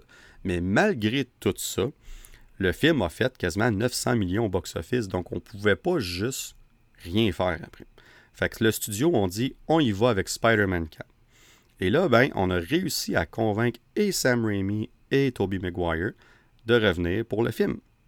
Et là, ben, c'est un, je me rappelle encore de l'annonce qu'on confirme que les deux reviennent. Spider-Man 4, on va écrire le script, puis tout ça. Le script a été écrit. Et là, ben, euh, il y a eu des réécritures au niveau du script. le studio n'était pas content, Sam Raimi non plus. Beaucoup d'incertitudes au niveau du retour de certains acteurs. Euh, Kirsten Dunst, à ce jour, on n'a jamais su si c'était confirmé pour revenir ou pas dans le rôle de Mary Jane Watson. Et bien, le studio prend la décision en janvier 2010 de laisser faire Spider-Man 4. On scrape cette idée-là et on décide de faire un reboot de la franchise. Mais avant ça, qu'est-ce qu'aurait été Spider-Man 4?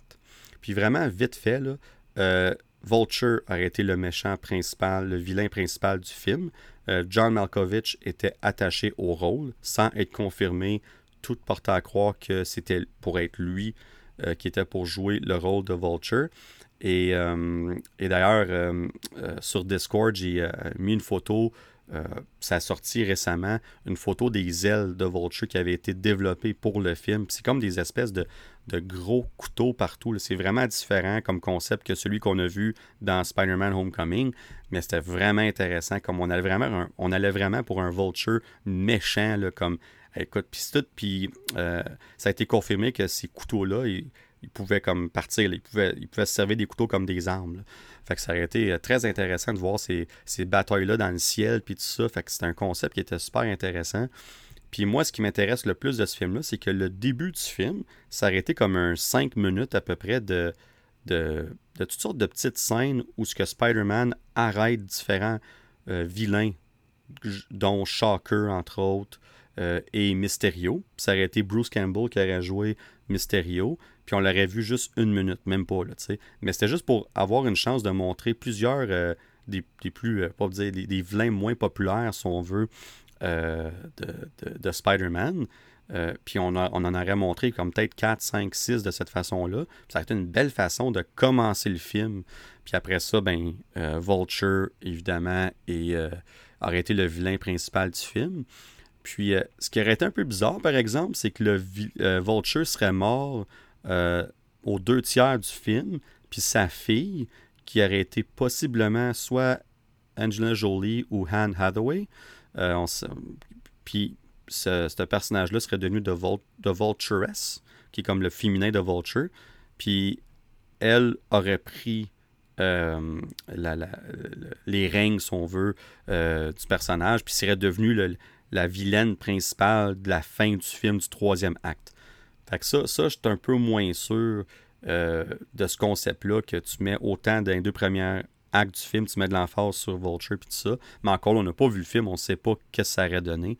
Mais quand j'ai lu ça, j'ai comme levé un sourcil, je suis comme, hmm, intéressant, mais je sais pas. Fait ça démontre à quel point il y avait beaucoup d'incertitudes dans tout ça. Fait qu'on a mis ça de côté. Fait que, donner un peu de détails sur Spider-Man 4, c'est ça que ça avait de l'air. Mais là, on fait le reboot.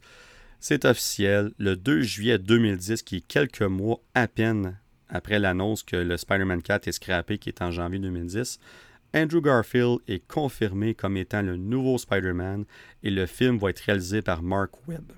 Et en juillet 2011, c'est le fameux discours de Andrew au Comic Con, puis j'en parle vite fait dans l'entrevue avec Sean, comme quoi c'est un moment spécial, parce que dans le fond, pour ceux qui ne l'ont pas vu, c'est qu'Andrew Garfield se présente à Comic Con déguisé en Spider-Man, mais vraiment un costume de base qu'on n'aurait pas acheté au, magasin. puis il se présente dans les fans. tout le monde pense que c'est un fan. Puis il y a comme un micro au milieu, puis il pose des questions euh, aux personnes qui vont faire le film sur le stage. Mais lui, c'est l'acteur qui va jouer Spider-Man. Quand il enlève son masque, les gens ils savaient déjà.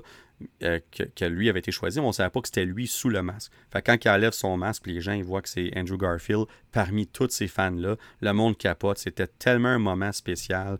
Euh, sérieux, c'était simple, mais tellement efficace. Le gars, c'est un fan de Spider-Man. Il était parmi les fans.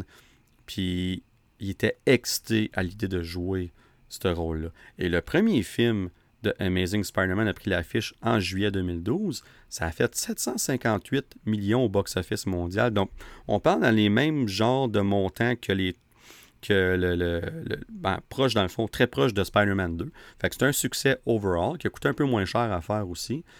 Puis euh, le succès du film, puis aussi dans ce temps-là, il ne faut pas oublier qu'en 2012, le MCU commençait à prendre l'ampleur, parce que deux mois avant ça, en mai 2012, il y a un certain film de Avengers qui a pris l'affiche puis qui a battu tous les records dans ce temps-là. Alors, euh, le MCU, Marvel Studios, s'était rendu du sérieux. Fait que ça, le succès du film mélangé à ça, ça pousse Sony à préparer une suite très rapidement. On veut créer un genre de Spider-Verse, on veut créer un univers de Spider-Man à Sony. Et le problème, c'est ça. On veut le faire trop rapidement. Puis Sean en parle lors de l'entrevue. C'est le problème principal de ce, du deuxième film, si on veut, The Amazing Spider-Man 2, qui a pris l'affiche le 2 mai 2014. Et là, malgré une récolte de 709 millions au box-office mondial, qui est quand même très bien, mais en perspective, c'est le moins euh, il a fait moins que le premier. Et c'est le film qui a fait le moins d'argent de Spider-Man dans les cinq films, si on inclut les trois premiers Spider-Man de Sam Raimi. Donc, ce que ça nous démontre, c'est que ça s'en va en descendant. Et en plus, le film est mal reçu par les critiques. Euh, les fans aiment plus ou moins. Euh, puis c'est ça. Donc, l'idée de faire un Spider-Verse, puis la plupart des gens euh, qui nous écoutent en ce moment, vous avez vu Amazing Spider-Man 2. Sinon, spoilers, évidemment, mais euh, je suis pas mal certain que vous l'avez vu par ce temps-là. Mais qu'est-ce qui s'est passé? Puis comme Sean l'a dit si bien en entrevue, on a trop voulu en faire en même temps. Il y avait trop d'histoires, comme le retour d'Harry Osborne, euh, la première scène avec les parents qui crashent en avion, puis tout ça, ça fait aucun sens. Tu sais, comme de, oui, c'est dans les comics le fait que ses parents étaient des espions, puis tout ça mais c'était-tu vraiment nécessaire de mettre ça là? Puis je pense, comme que Sean l'a dit, c'est qu'on a voulu se distancer le plus possible des films de Sam Raimi. Puis en voulant faire ça, ben, ce qui est arrivé, c'est qu'on s'est mêlé dans notre propre toile. pas dire ça comme ça, mais on a voulu tisser notre toile de Spider-Man et on s'est mêlé dedans, on s'est enfargé solide et on a trébuché, tout simplement. Euh, il y avait trop de choses dans ce film-là qui se passaient. Il y avait des bons moments, comme la, relation entre euh, Gwen Stacy et Peter Parker, entre Andrew Garfield euh, et Emma Stone. C'était fantastique. La scène où ce que elle meurt, puis tout ça, c'est tellement bien filmé. L'acting de Andrew, j'y pense encore, j'en ai des frissons. C'est tellement bien fait. Et, puis ça prend on le voit après ça dans le film, comment que ça prend du temps à s'en remettre. On y croit vraiment. Fait que le, la base du personnage de Spider-Man et tout ça était vraiment bien fait. Vraiment, vraiment. C'est tout le reste autour qui était, euh, qui est veux pas dire botché, mais qui était rushé. Puis on a voulu aussi commencer les Sinister Six. On a voulu insérer toutes sortes de vilains. On a voulu préparer un univers. On a voulu. Venom était en préparation dans ce temps-là aussi. Euh, on l'a vu cinq ans plus tard. On va en reparler tantôt. Mais toutes ces choses-là mises ensemble, ça n'a tout simplement pas fonctionné. Et les plans pour Amazing Spider-Man 3 et 4, on n'en sait vraiment pas beaucoup.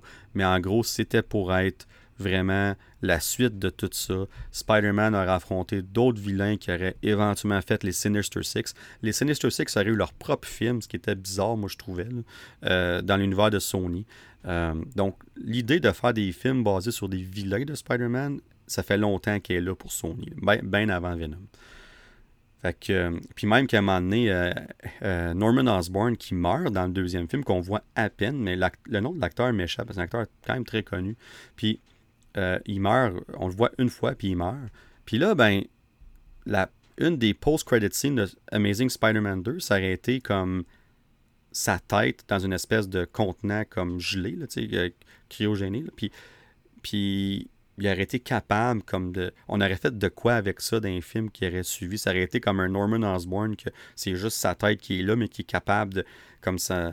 Euh, avec la technologie, comme on peut se servir de ses connaissances, puis tout, puis qui aurait été un genre de vilain malgré tout ça. C'était vraiment bizarre les idées qu'il avait. C'était vraiment différent, puis on ne saura jamais si ça aurait été bon ou pas, mais malheureusement, l'idée était très particulière.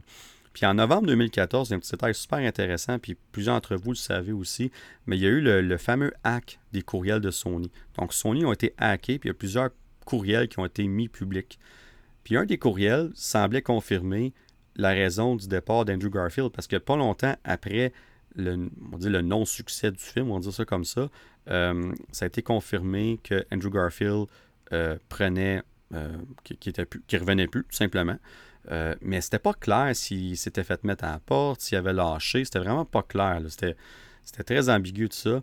Puis un des courriels semblait confirmer que dans le fond, la raison pourquoi que Andrew Garfield a perdu son rôle de Spider-Man, c'est qu'il était supposé se rendre à un événement où ce qu'on aurait annoncé le troisième film The Amazing Spider-Man.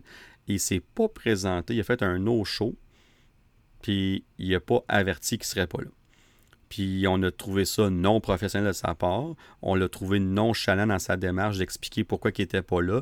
Et on a tout simplement dit ben ça marche pas de même, mon gars, bye bye. C'est ça que le email dit. À est-ce que ce jour, Andrew Garfield semble pas nécessairement dire que c'est comme ça que ça s'est passé. Donc, on ne sait pas. Mais ça a vraiment fini en queue de poisson, euh, et pour cette franchise-là, et pour le personnage euh, bien évidemment, l'acteur Andrew Garfield. Puis je pense que c'est ce qui donne un, un, cachet tellement plus spécial à ce qu'on va parler tantôt pour No Way Home. Puis là, ben, une des dernières choses, c'est qu'un autre courriel montrait que Kevin Feige, dans ce temps-là, il était encore un executive producer sur ces films-là, puis il donnait beaucoup de notes sur les différents films de Spider-Man. Puis dans le cas d'Amazing Spider-Man 2, il y a beaucoup de choses qu'il n'aimait pas, dont le fait que Mysterio, euh, euh, il était comme un nerd, puis tout ça là-dedans. C'était vraiment, on allait complètement ailleurs que qu'est-ce qui est dans les comic books.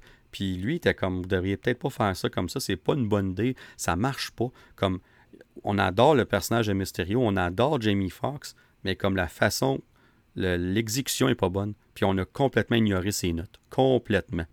Puis là, ben, et voilà, on a fini par Spider-Man 3 annulé, Spider-Man 4 euh, Amazing Spider-Man 3 et 4 annulé, Sinister Six annulé et le projet de Venom qu'il y avait dans ce temps-là aussi annulé pour le moment. Et là, ben, ce qui nous amène à la fameuse deal, l'entente entre Marvel Studios et Sony en février 2015. Je ne sais pas pour vous autres, moi je me rappelle exactement j'étais où. J'étais au travail, j'ai lu ça en ligne et j'ai capoté bien raide. Il a fallu que je sorte dehors, prendre une marche, tellement que j'étais excité. C'est comme c'est, ça que c'était. Fait qu'en février 2015, Marvel Studios et Sony décident de s'entendre euh, sur ce qui va leur permettre de partager le personnage de Spider-Man. Puis là, j'en parle avec Sean. Tout comme moi, il était. Euh, il n'en revenait pas. C'est quelque chose qui avait été. C'est du jamais vu. C'est carrément du jamais vu. Euh, comme que Sean l'explique, à Hollywood, là, on care pas pour les personnages, on care pour le studio, on care pour l'argent qui revient. Fait qu'on partage pas, on, on partage pas ça d'habitude des personnages en studio. Ça fait aucun sens parce que tu vas rapporter de l'argent à d'autres studios, c'est qui est une compétition, ça fait aucun sens. Donc le fait que ça, ça arrive, ça l'a tellement comme été un boom, une bombe énorme à Hollywood. Euh, puis on n'en revenait pas. Tout le monde est extrêmement surpris, tu sais. Ben ça, ça a mené à cinq films dans le fond. Ça a mené à Spider-Man Homecoming, ça a mené à Spider-Man Far From Home, et bien entendu à trois apparitions dans des films du, MCU qui étaient Civil War, Infinity War et bien sûr Endgame. Puis c'est incroyable avec du recul de voir l'implication de Spider-Man en 2016 et 2019, si on, on enlève No Way Home pour l'instant. En quelques années à peine, on l'a vu dans cinq projets différents, dont deux films focusés sur lui. C'est tout simplement incroyable. C'est euh, comme. Je pense qu'encore aujourd'hui, des fois, c'est dur de réaliser à quel point que on était témoin de quelque chose d'historique dans ce dans contexte-là. On l'écoute aujourd'hui, ah oui, Spider-Man fait partie du MCU, c'est, cool, mais c'est normal. Mais non, comme ça se fait pas. C'est, comme c'est vraiment quelque chose de... C'est spécial. Vraiment, là, comme c'est vraiment quelque chose qui n'aurait jamais dû arriver, puis on l'a eu. Puis évidemment, c'est euh, le 23 juin 2015 que Tom Holland a été choisi pour être le prochain Spider-Man. Et évidemment, le 21 avril 2016, on voit sa première apparition dans le MCU, dans le film Civil War. Et je vais toujours me rappeler dans le cinéma, quand que Tony Stark parle à, à Nat, Natasha, puis ils disent qu'ils ont chacun quelqu'un en tête pour les aider. Puis là, elle, comme, elle demande comme toi, ton gars, il est où? Puis là, il fait juste regarder. Puis là, tu vois le gros Queens qui apparaît sur l'écran. Tout le monde savait ce que ça voulait dire. Le monde a cheeré dans le cinéma. On savait ce qui s'en venait. C'est-à-dire l'introduction de Spider-Man dans le MCU. Et c'est tout simplement quelque chose que je vais me rappeler. Euh, écoute, je, me rappelle encore de ce moment-là euh, à ce jour. C'était tout simplement euh, vraiment incroyable. Puis euh, de, voir aussi euh, l'impact que ça a eu par la suite euh, sur tous les autres films. Comme Sean il dit, tu sais, oui, Spider-Man, ce qui était nécessaire dans les films d'Avengers, Infinity War et Endgame, il était pas, c'était pas obligé qu'il soit là, mais il, apporte une dimension différente. puis évidemment, il va chercher une grosse fanbase aussi qui aurait peut-être pas écouté ces films-là puis qui l'ont écouté à cause de Spider-Man. Moi, une de mes raisons que j'étais excité pour ces, surtout Infinity War, c'était entre autres de voir Spider-Man avec les Avengers. C'était pas la seule raison, mais c'était une raison de plus qui faisait en sorte que j'étais encore plus hype pour ce film-là. Fait que vraiment, là, c'est comme, c'est... c'est, on, est choyé de pouvoir avoir euh, eu, évidemment, cette entente-là. Puis on parle de Homecoming en juillet 2017 qui a rapporté 880,2 millions au box-office mondial, donc juste en dessous de Spider-Man 3, qui devient le deuxième film le plus euh, rentable au niveau des films de Spider-Man. Et Far From Home, qui est sorti en juillet 2019, a rapporté 1,13 milliard pour devenir le film le plus rentable de l'histoire de Spider-Man. Donc, les deux films ensemble ont rapporté 2 milliards au box-office. Et Sony, dans ce temps-là, allait, si je ne me trompe pas, il, prenait 95% des recettes. Puis euh, Disney slash Marvel Studios, c'était 5%. Donc, euh, Sony sont morts de rire. Puis pendant ce temps-là, euh, le MCU bat des records avec Civil War qui a fait 1 je ne me rappelle plus combien, mais 1,4 milliard. Évidemment, euh, Infinity War qui a fait 2,2 milliards, puis Endgame qui a fait 2,8 milliards. fait qu'on parle de 5 milliards juste là. puis si on rajoute Civil War, on parle de 6,4 milliards divisé sur trois films que Spider-Man a participé à ces films-là. Donc, honnêtement, c'est tout simplement incroyable, toute cette section-là. Euh, puis là, on va prendre, un, petit break de, de, Spider-Man en live action. on va parler de Spider-Man en animation. Parce que pendant ce temps-là, en parallèle, Sony a développé, encore une fois, on dit on va partir notre, notre Spider-Verse avec l'introduction de Miles Morales en décembre 2018 un film que je me rappelle avoir vu la bande-annonce. Je suis comme, ah, ça a l'air cool. J'ai hâte de voir ça, mais comme pas plus que ça. Mais ce film-là est devenu un vrai comme un chef-d'œuvre pour plusieurs fans de Spider-Man. C'est leur film de Spider-Man préféré. Ce film-là est incroyable. A quand même fait 375,5 millions au box-office, qui, tu sais, ça n'a pas l'air tant que ça. Mais pour un film d'animation, puis un film d'animation qui n'est pas Disney Pixar, c'est beaucoup, là. Comme quelque chose qui est venu de nulle part. On n'avait aucune attente. Miles Morales était très peu connu du public général.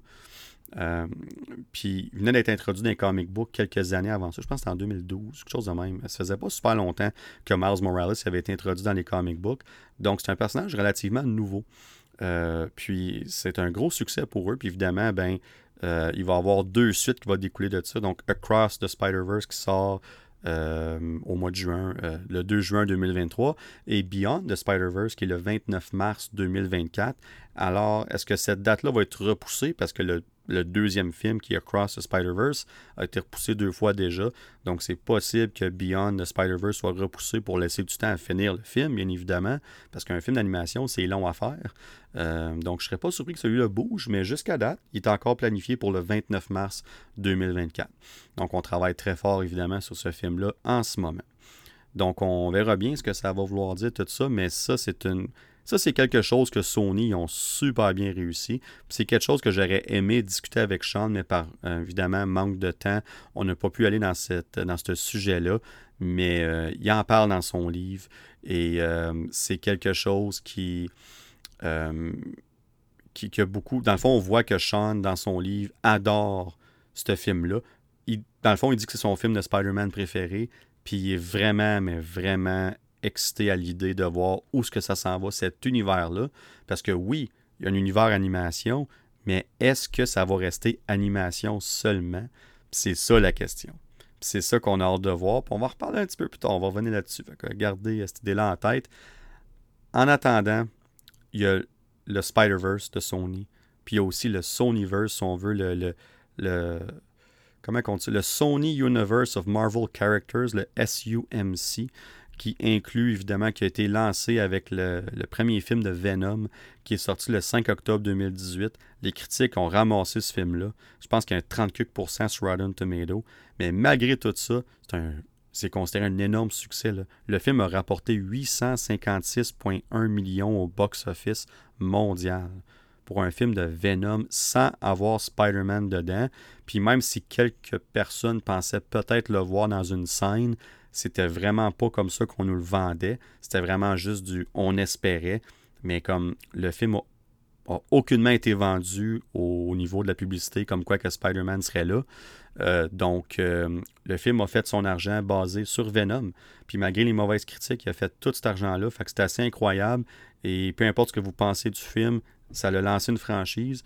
Le deuxième, la suite, qui était Venom Let There Be Carnage, qui est sorti le 1er octobre 2021 en pleine pandémie, a quand même rapporté 506,9 millions de dollars. C'est énorme.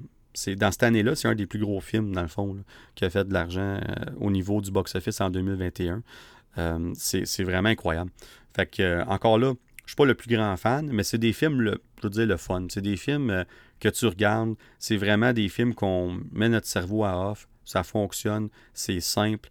Puis c'est peut-être ça l'affaire, par exemple. On veut bâtir un univers autour de ça mais chaque film est vraiment basé sur qu'est-ce qui est directement. Puis, à part des post-credit scenes, euh, c'est un des problèmes, dans le fond, que les gens ont avec ça, c'est que le deuxième Venom, la post-credit scene, nous amenait directement à Spider-Man No Way Home. On voyait Venom arriver dans l'univers du MCU à cause du spell de Doctor Strange. On n'avait pas vu le film encore, mais on, savait tout ce que ça voulait dire. Puis je me rappelle, dans le cinéma, le monde capotait avec cette post-credit scene-là. Puis finalement, ça a amené à une autre post-credit dans No Way Home. Euh, puis Venom a tout simplement reparti dans son. Euh, Eddie Brock a retourné dans son univers après avoir viré une brosse au bar, parlé avec le barman. C'est quand même une scène qui était comique.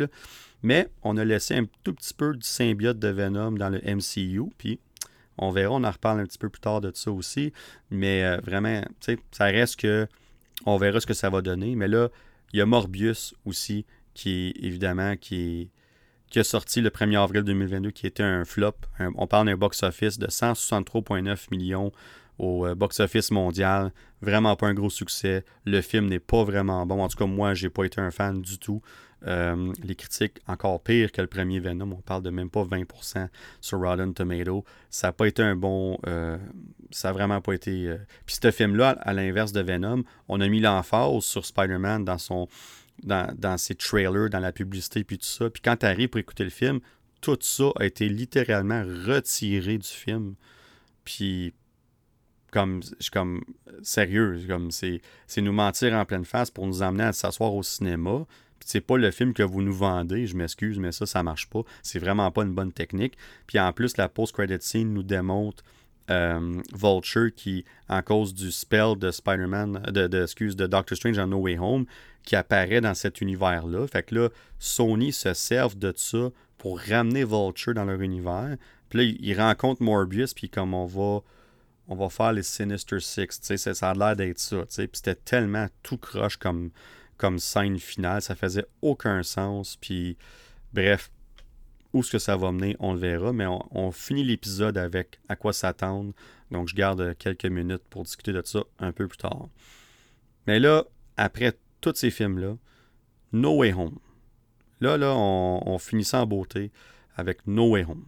Parce que le 27 septembre 2019, après quelques mois de négociations très difficiles et très publiques, Marvel et Sony s'entendent sur une nouvelle entente pour un film qui devient No Way Home et une apparition dans le MCU qu'on n'a pas encore vu.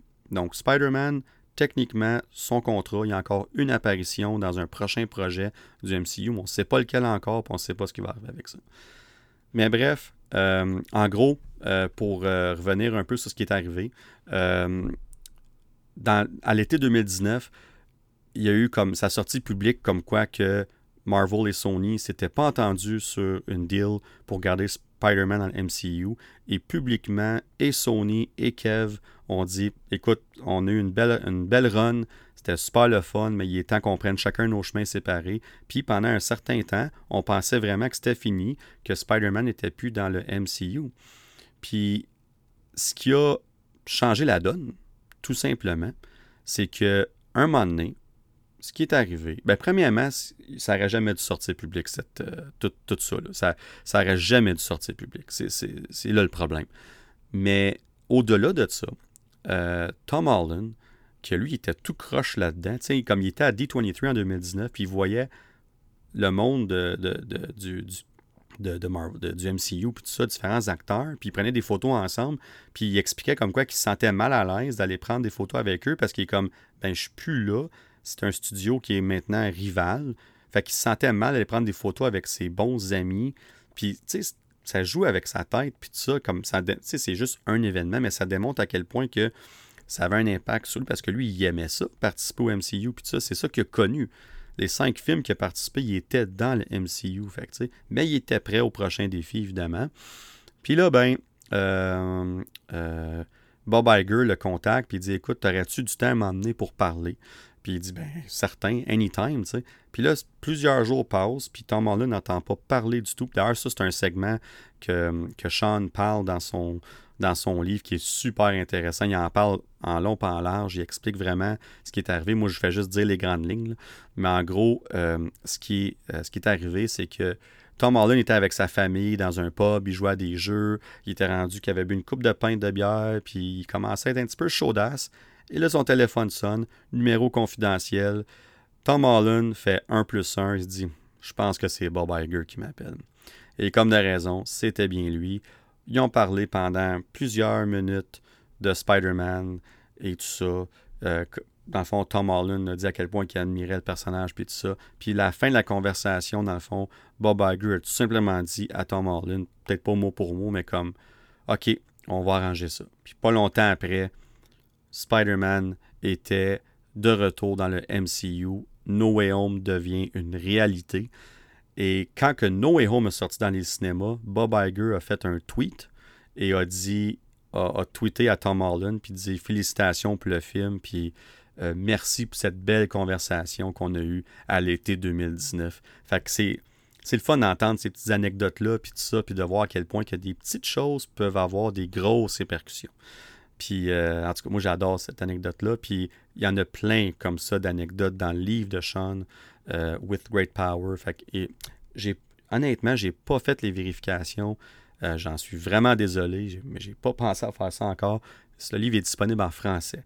Évidemment, il est, disponible en anglais. Je vais vérifier ça, puis je vais vous en reparler sur Discord ou sur ma page Facebook, là, bien évidemment. mais c'est, il y a tellement de, de, beaux petits bijoux comme ça, d'anecdotes dans ce livre-là. C'est une super belle lecture qui se fait relativement bien. Euh, vraiment, là, c'est super. Mais euh, on revient à No Way Home. Les rumeurs commencent à voler à gauche à droite. Alfred Molina, Jamie Foxx, Willem Dafoe, tous tour à tour confirmés pour revenir dans leur rôle respectif de Doctor Octopus, Electro et Green Goblin. Là, on est comme, qu'est-ce qui se passe? Comme WTF, sais, what's going on? Puis là, Jamie Foxx qui poste une photo sur Instagram de lui, c'est comme Electro, puis t'as comme, c'est comme un fan heart, là, puis t'as, les, trois Spider-Man qui regardent Electro dans le ciel.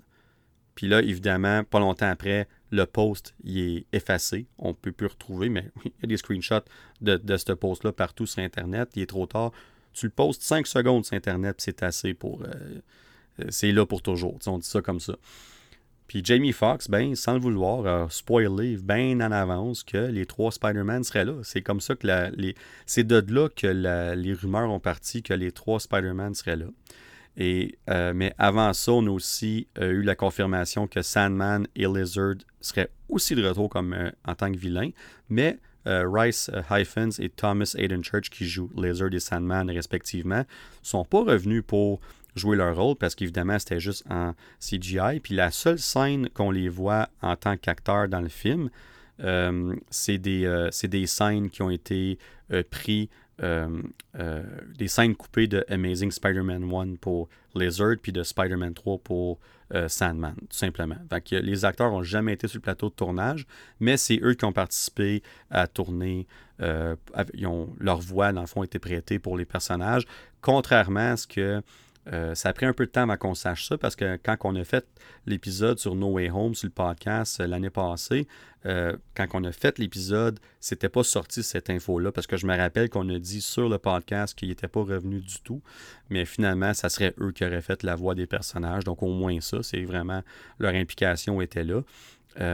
puis Venom, mais comme on disait tantôt, à cause de la post-credit du deuxième film de Venom, Venom devait initialement être le sixième vilain du film, mais les, le réalisateur, évidemment, euh, John Watts, puis les producteurs et tout ça, se sont dit, dans le, le narratif, le concept, l'histoire qu'on veut donner, les cinq autres personnages ont un lien direct avec les Peter Parker des autres univers.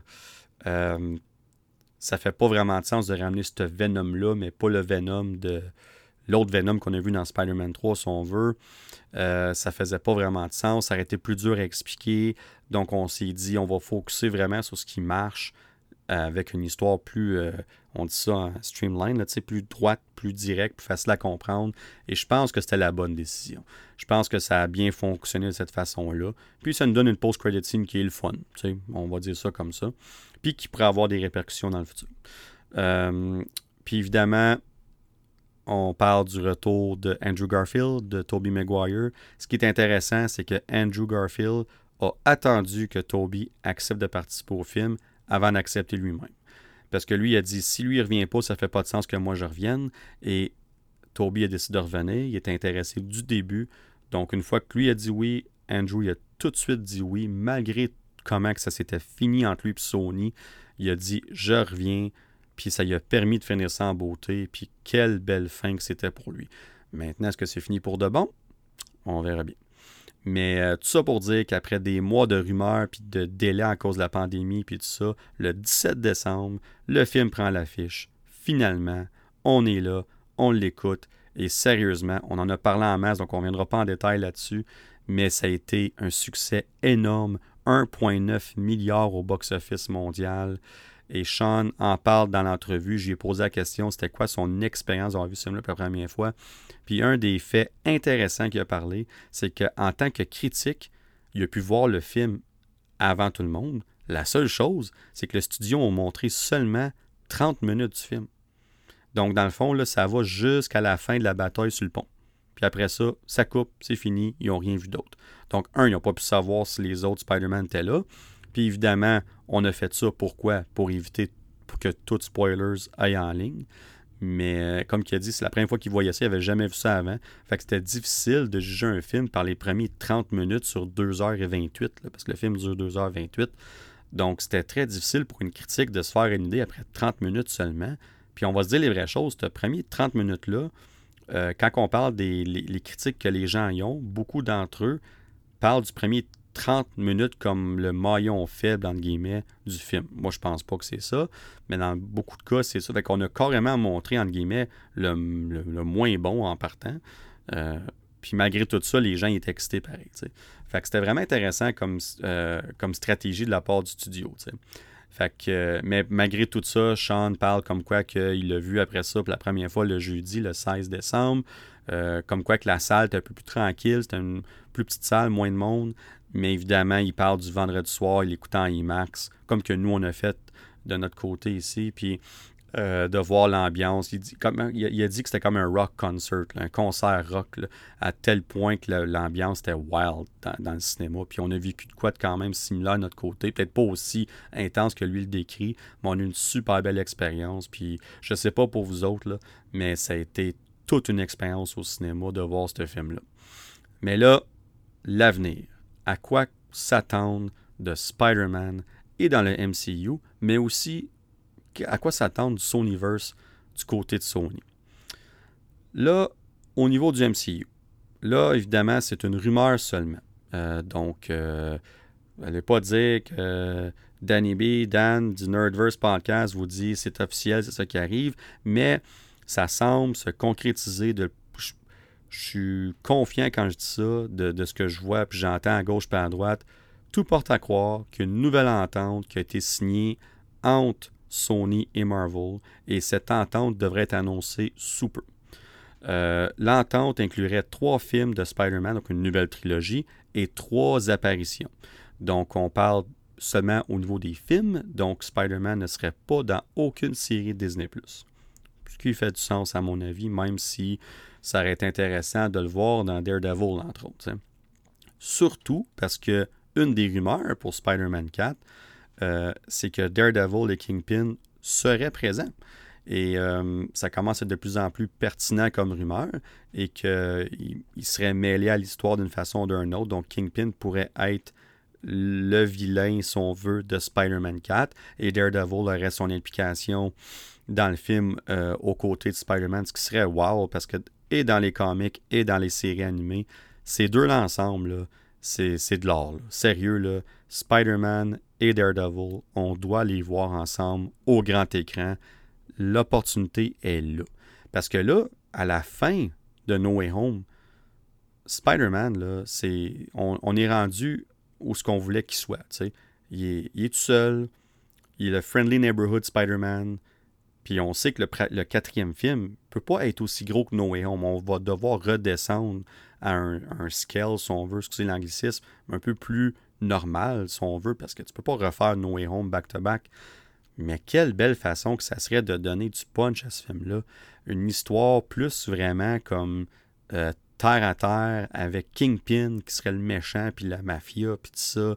Puis que on sait que Kingpin ne travaille jamais tout seul, donc il y aurait des, plus petits vilains de série B comme euh, peut-être Hammerhead, euh, puis euh, il une coupe de vilains, peut-être, peut-être même, on pourrait revoir, mon Dieu, le nom m'échappe là. l'oncle de Miles Morales, là, hey, en tout cas, je ne vais pas perdre de temps à chercher son nom, là, mais ce vilain-là qu'on voit dans, dans Spider-Verse, on prévoit la version en live action dans ce film-là, ça pourrait être intéressant. Là, je dis ça comme ça. Là, là je, je, dépasse la rumeur. c'est ça comme ça. La rumeur focus surtout sur Daredevil et Kingpin, donc on verra si ça va arriver. A une autre rumeur intéressante, c'est que par la fin de la trilogie, euh, Peter euh, aura le symbiote euh, de Venom, si on veut, qui était laissé par Venom à la fin de No Way Home. Donc, on va capitaliser là-dessus pour lui introduire le symbiote. Est-ce que ça va être dans une post-credit de Spider-Man 4 ou dans le cinquième film? Mais tout porte à croire qu'on veut vraiment prendre son temps pour développer cette fois-ci la bonne façon. Laisser le temps à Spider-Man d'avoir son black suit, et son costume noir et d'introduire possiblement une nouvelle version de Venom euh, dans le sixième film euh, puis tout ça. Parce que pour ceux qui ne savent pas, dans les comics, c'est dans Secret Wars que Spider-Man obtient euh, le, symbiote. On parle de premier Secret Wars des années 80. C'est comme ça que Spider-Man obtient le symbiote, puis que son, son, costume noir et que Venom éventuellement devienne réalité. Euh, puis on va avoir Secret Wars en 2026.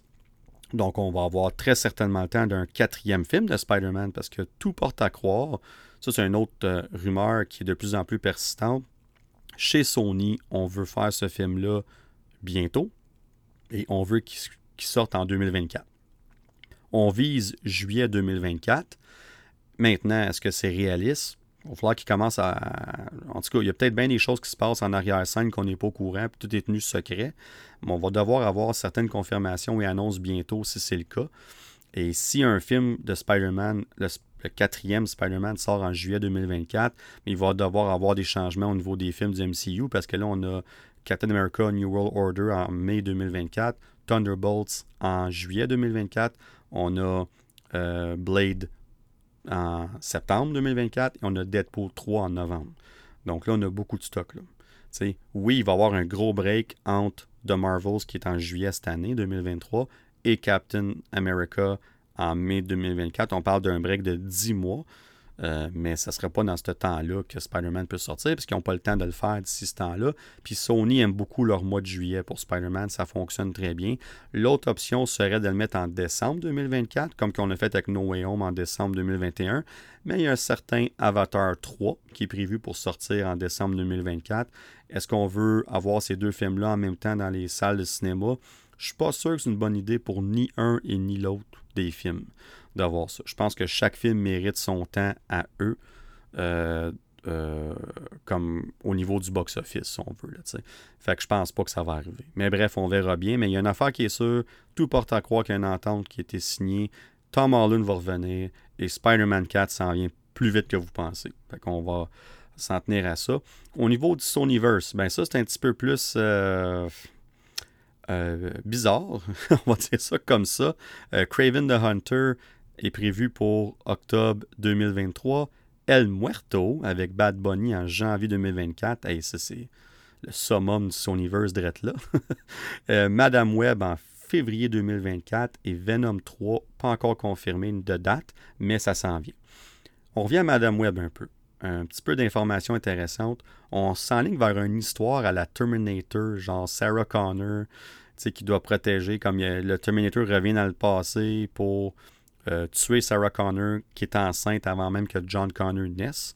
On parle du même principe avec la mère de Peter Parker, puis que là, il y aurait différents, héros euh, à travers le, Spider-Verse, puis tout ça, qui, qui seraient amenés là par Madame Web pour protéger la mère de euh, Mary Parker. ouais, Mary Parker, c'est ça. pour protéger Peter Parker, dans le fond. Tu sais, fait que. En tout cas, honnêtement, autant que le concept est vraiment euh, wild, on va dire ça comme ça, ben moi, honnêtement, je suis intrigué. Je ne sais pas si je suis intéressé, mais je suis très certainement intrigué. On va dire ça comme ça. Puis euh, aussi, il y a pour le Sonyverse, ils ont fait une deal avec Amazon, puis avoir des séries sur Amazon, un peu comme série Marvel sur Disney+. Puis la première, ça va être Silk euh, Spider Society. Euh, qui va être produit par Angela Kang, qui a fait euh, les dernières saisons de Walking Dead, qui d'ailleurs qui a pour moi ranimé la série, parce que ça s'en allait dans la cave, puis quand Angela Kang a pris la relève, ça a, été beaucoup mieux. Donc ça, ça me donne un peu d'espoir pour ça. Et ceux qui ont écrit, euh, ceux qui ont produit les films de Spider-Verse de Miles Morales vont aussi produire ce film, cette série-là. On parle ici de Phil Lord et Christopher Miller. Donc, c'est qui Silk? Sais, comme c'est qui ça? il n'y a pas grand monde qui la connaisse. C'est un personnage quand même récent. Donc son nom c'est euh, Cindy Moon. Puis euh, a été mordue par euh, la même araignée qui a mordu Peter Parker. Puis elle, elle développe des pouvoirs, tu sais. Mais les pouvoirs sont différents un peu. Un peu comme Miles Morales qui a des pouvoirs différents de Peter Parker. C'est la même chose pour Silk. Donc elle est plus rapide que Peter. Elle est moins forte. Son Spider-Sense est beaucoup plus puissant, mais il est moins fiable. Fait que, tu sais, dans le fond, là, est comme une version de Spider-Man qui est un peu instable, c'est ça le mot. Tu sais, all over the place. La misère à gérer tout ça, qu'est-ce qui se passe, tu sais. Puis, euh, les, ses toiles sont comme euh, organiques, donc c'est pas, c'est un peu comme Tobey Maguire dans les, premiers Spider-Man, mais ils sortent des doigts au lieu des poignets. Fait que ça, c'est des petits détails comme ça, tu sais, c'est, j'en dis pas gros, là, c'est ça. En gros, c'est ça que c'est, des petits détails sur Silk. Mais euh, ça s'en vient euh, sur. Euh, le tournage devrait commencer en 2023, puis on devrait voir cette série-là en 2024 sur Amazon. Puis on verra ce que ça va donner. Le concept est très intéressant. Honnêtement, le personnage est un peu plus rebelle, si on veut, que Peter Parker. Fait que j'ai hâte de voir ce que ça va donner. Et écoute, on va laisser la chance au coureur, hein, on n'a pas le choix. Est-ce qu'on s'y dirige vers les Sinister Six aussi dans le Sonyverse? On, comme j'en ai parlé tantôt, là, avec Morbius, puis euh, euh, Adrian Toomes de Vulture. Qu'est-ce qu'on va faire avec ça? Où est-ce qu'on s'en va avec ça? T'sais? Fait qu'il y a plein de choses comme ça qui qu'on doit, qu'on doit répondre chez Sony, puis on doit faire attention de ne pas faire les mêmes erreurs qu'on a faites avec Amazing Spider-Man 2. Puis moi, je trouve qu'en ce moment, on manque de direction, en tout cas, nous, on n'est pas au courant. On n'a aucune dose que ça s'en va. On prend des personnages de série B, de série C, de série D, même, excusez, El Muerto, mais comme, sérieux, c'est comme, qu'est-ce qu'on fait avec ça? On va laisser la chance au coureur, comme je viens de dire avec Silk, mais il y a des preuves qui doivent être faites pour le Sonyverse. Puis là, ben, la question, c'est avec tout ce bel univers-là qu'on crée chez Sony, est-ce qu'on va avoir un Spider-Man dans cet univers-là? Est-ce qu'on ramène Andrew Garfield pour être le Spider-Man de cet univers-là? Ou est-ce qu'on se dirige vers une version live action de Miles Morales? Est-ce qu'on se sert de ça pour introduire Miles Morales dans le Sonyverse? Ou est-ce que Miles Morales va être un autre personnage qui va être partagé entre le MCU, Marvel Studios et Sony? Seul l'avenir nous le dira. Mais il y, a, il y, a, une décision à prendre à ce niveau-là parce que cet univers-là se doit d'avoir un Spider-Man plutôt que Thor. Parce que sinon, les gens vont Surtout que les personnages qu'on nous vend, il y a déjà très peu d'intérêt, j'en entends presque pas parler. Donc on va devoir nous vendre cette belle salade-là qu'ils sont en train de faire. Et pour ça, il leur faut un Spider-Man, tout simplement. Fait qu'on va voir ce que ça va donner. Euh, mais écoute, tout ça pour dire, en concluant, euh, Spider-Man, après toutes ces années-là, puis tous ces changements-là, les reboots, les changements d'acteurs, les changements de direction, la deal avec Marvel Studios, euh, puis on parle des idées qu'il y avait au tout début qui étaient tout croche, farfelu, whatever. Malgré tout ça, aujourd'hui, en 2022, Spider-Man, on va se dire les vraies choses, il est plus populaire que jamais au cinéma. C'est sérieux, c'est incroyable de voir ça. C'est pour moi qui est un fan énorme du personnage, j'adore voir ça. Je suis excité à l'idée de voir ce qui s'en vient tout porte à croire qu'on a une nouvelle trilogie qui nous attend, qu'on va voir Spider-Man dans Kang Dynasty, dans Secret Wars, dans d'autres projets MCU. Puis si c'est le cas, si tout ça s'avère vrai, par la fin de cette deal-là, Peter Parker de Tom Holland, Spider-Man, va devenir le personnage avec le plus d'apparitions dans le MCU. En ce moment, évidemment, euh, on parle de on parle d'acteur principal, on ne parle pas de personnage de soutien ici. Mais en ce moment, c'est évidemment euh, Iron Man, Tony Stark. Mais Spider-Man, euh, si cette rumeur-là s'avère vraie, puis qu'on a six autres apparitions qui nous attendent, rajoutons les cinq premières qu'il y a eu déjà. Euh, dans le fond, les six, parce qu'on rajoute No Way Home à ça. On parle de 12 apparitions, dont six films principaux. Donc, Spider-Man va être la, le visage du MCU euh, quand on parle des, deux premières sagas, des six premières phases au bout de la ligne. Fait que c'est tout simplement euh, un accomplissement incroyable en sachant que à ce jour, Marvel Studios n'ont même pas les droits de distribution de Spider-Man et malgré tout ça, ils vont en faire de, ce personnage-là vraiment le visage de leur franchise avec d'autres personnages évidemment.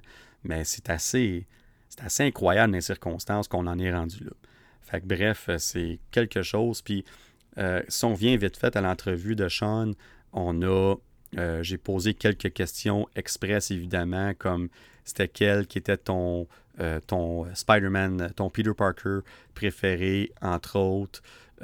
puis là, il a parlé, évidemment, il a dit comme quoi, son Spider-Man préféré, puis son couple préféré. Fait que son Peter Parker, il a dit que c'était Tom Holland. Son Spider-Man préféré, c'était Andrew Garfield. Le couple préféré, ben ça, je pense que c'était assez évident, mais c'était Andrew Garfield et Emma Stone. Donc ça, c'est intéressant d'avoir ces petites euh, idées-là vite fait. Euh, puis la dernière question que j'ai posée, c'est qu'est-ce qui s'en vient pour Sean O'Connell? Et il m'a parlé comme quoi qu'il est en train d'écrire un troisième livre, donc une petite euh, exclusivité. Ben, il a probablement parlé de ses autres entrevues aussi, là, je pourrais, je pourrais pas vous dire, mais il travaille sur un livre sur la carrière de Bruce Willis ce qui est très intéressant parce que c'est une carrière qui, aujourd'hui, autant que pendant plusieurs années, c'est une carrière exceptionnelle. La fin de sa carrière avec tous les films euh, de série B qu'il fait, il en faisait 3-4 par année à low budget. Je n'ai écouté quelques-uns par curiosité, puis c'est vraiment mauvais. Puis on sait évidemment qu'il a pris sa retraite en cause de conditions euh, de santé, de maladie. Malheureusement, euh, sa carrière est terminée. Puis là, on pense plus à l'acteur, mais on pense à l'homme euh, évidemment, derrière tous ces personnages-là. Puis c'est une des raisons pourquoi il l'a poussé à écrire ce livre-là, pour vraiment voir du début à la fin sa carrière, puis qu'est-ce qui a mené à où ce qui est rendu aujourd'hui, mais en mettant l'emphase sur la carrière exceptionnelle que Bruce Willis a vécue. Donc ça, je trouve ça super intéressant. J'ai hâte de lire ça. Puis ben, on a fini ça en se disant, ben, c'est vraiment un fait, c'est officiel. Die Hard est un film de Noël. Fait que si vous nous écoutez vous n'êtes pas d'accord avec ça, ben vous avez le droit d'avoir tort, tout simplement. Mais euh, moi, j'adore Die Hard, c'est un de mes films d'action préférés de tous les temps. Euh, les trois premiers sont superbes, vraiment. Euh, c'est, après ça, ça s'en va un petit peu vers différentes directions, mais les trois premiers Die Hard, là, wow, que du bonbon. Alors, je trouvais ça intéressant qu'il nous a dit ça, et c'est ce qui a évidemment terminé l'entrevue par la suite avec Sean. Fait que, puis c'est ce qui termine aussi notre épisode. On a parlé beaucoup de Spider-Man, on a parlé de l'entrevue et tout ça. Alors j'espère que vous avez apprécié cet épisode euh, spécial, un peu euh, c'était pas prévu, si on veut. J'espère que vous avez été intéressé par évidemment tous les sujets, comme toutes les informations en, en lien avec Spider-Man et tout ça. Euh, moi, j'ai adoré parler de ça. Quoi. Ça va faire une heure et vingt que je parle toute seule de ça, que je parle à vous, euh, dans vos autos, dans vos écouteurs, peu importe. J'adore ça. Puis j'adore parler de mon personnage préféré. Fait que j'espère que vous avez autant de plaisir que moi autant le plaisir à m'écouter que moi j'ai à, vous parler de ça. Fait que, évidemment, je n'ai parlé tantôt, mais le prochain On Jase 2 prendra pas 3 à 4 mois, ça s'en vient bientôt. On va garder l'épisode sur Jurassic Park, donc ça s'en vient bientôt. Et on devrait faire le prochain épisode du Nerdverse Podcast aussi, euh, euh, j'espère, la semaine prochaine. Puis on va focuser évidemment sur Black Panther Wakanda Forever. Puis on va parler euh, de la bande-annonce de Guardians of the Galaxy Volume 3, du Holiday Special aussi. Puis on va parler de quelques nouvelles aussi. Et puis pour ce qui est de Andor, on va remettre ça à l'épisode 33, donc un petit peu plus tard, peut-être après les fêtes. Puis la raison, c'est qu'on veut vraiment s'assurer d'avoir un bon temps de qualité pour jaser de cette série-là, parce que ça mérite ça. Puis on veut juste faire sûr que chaque sujet, qu'on ait le temps nécessaire de parler en, profondeur, puis de, bonne façon, des bonnes discussions. Fait c'est ce qu'on va faire pour Endor. Euh, s'assurer vraiment qu'on qu'on en parle en long et en large, comme qu'on dit si bien. Alors, euh, ben écoute, écoutez, sur ce, je vous remercie énormément de m'avoir écouté tout ce temps-là parler de ça, de Spider-Man. J'apprécie énormément. J'espère que vous avez apprécié l'entrevue. Euh, même si c'est en anglais, j'espère que vous avez eu la chance de, l'écouter, de comprendre le plus possible. À ceux qui ont compris, super. Ceux qui ont moins compris, j'espère que le reste de l'épisode euh, vous a vraiment intéressé. Et sur ce, je vous dis à tous et à toutes, à plus.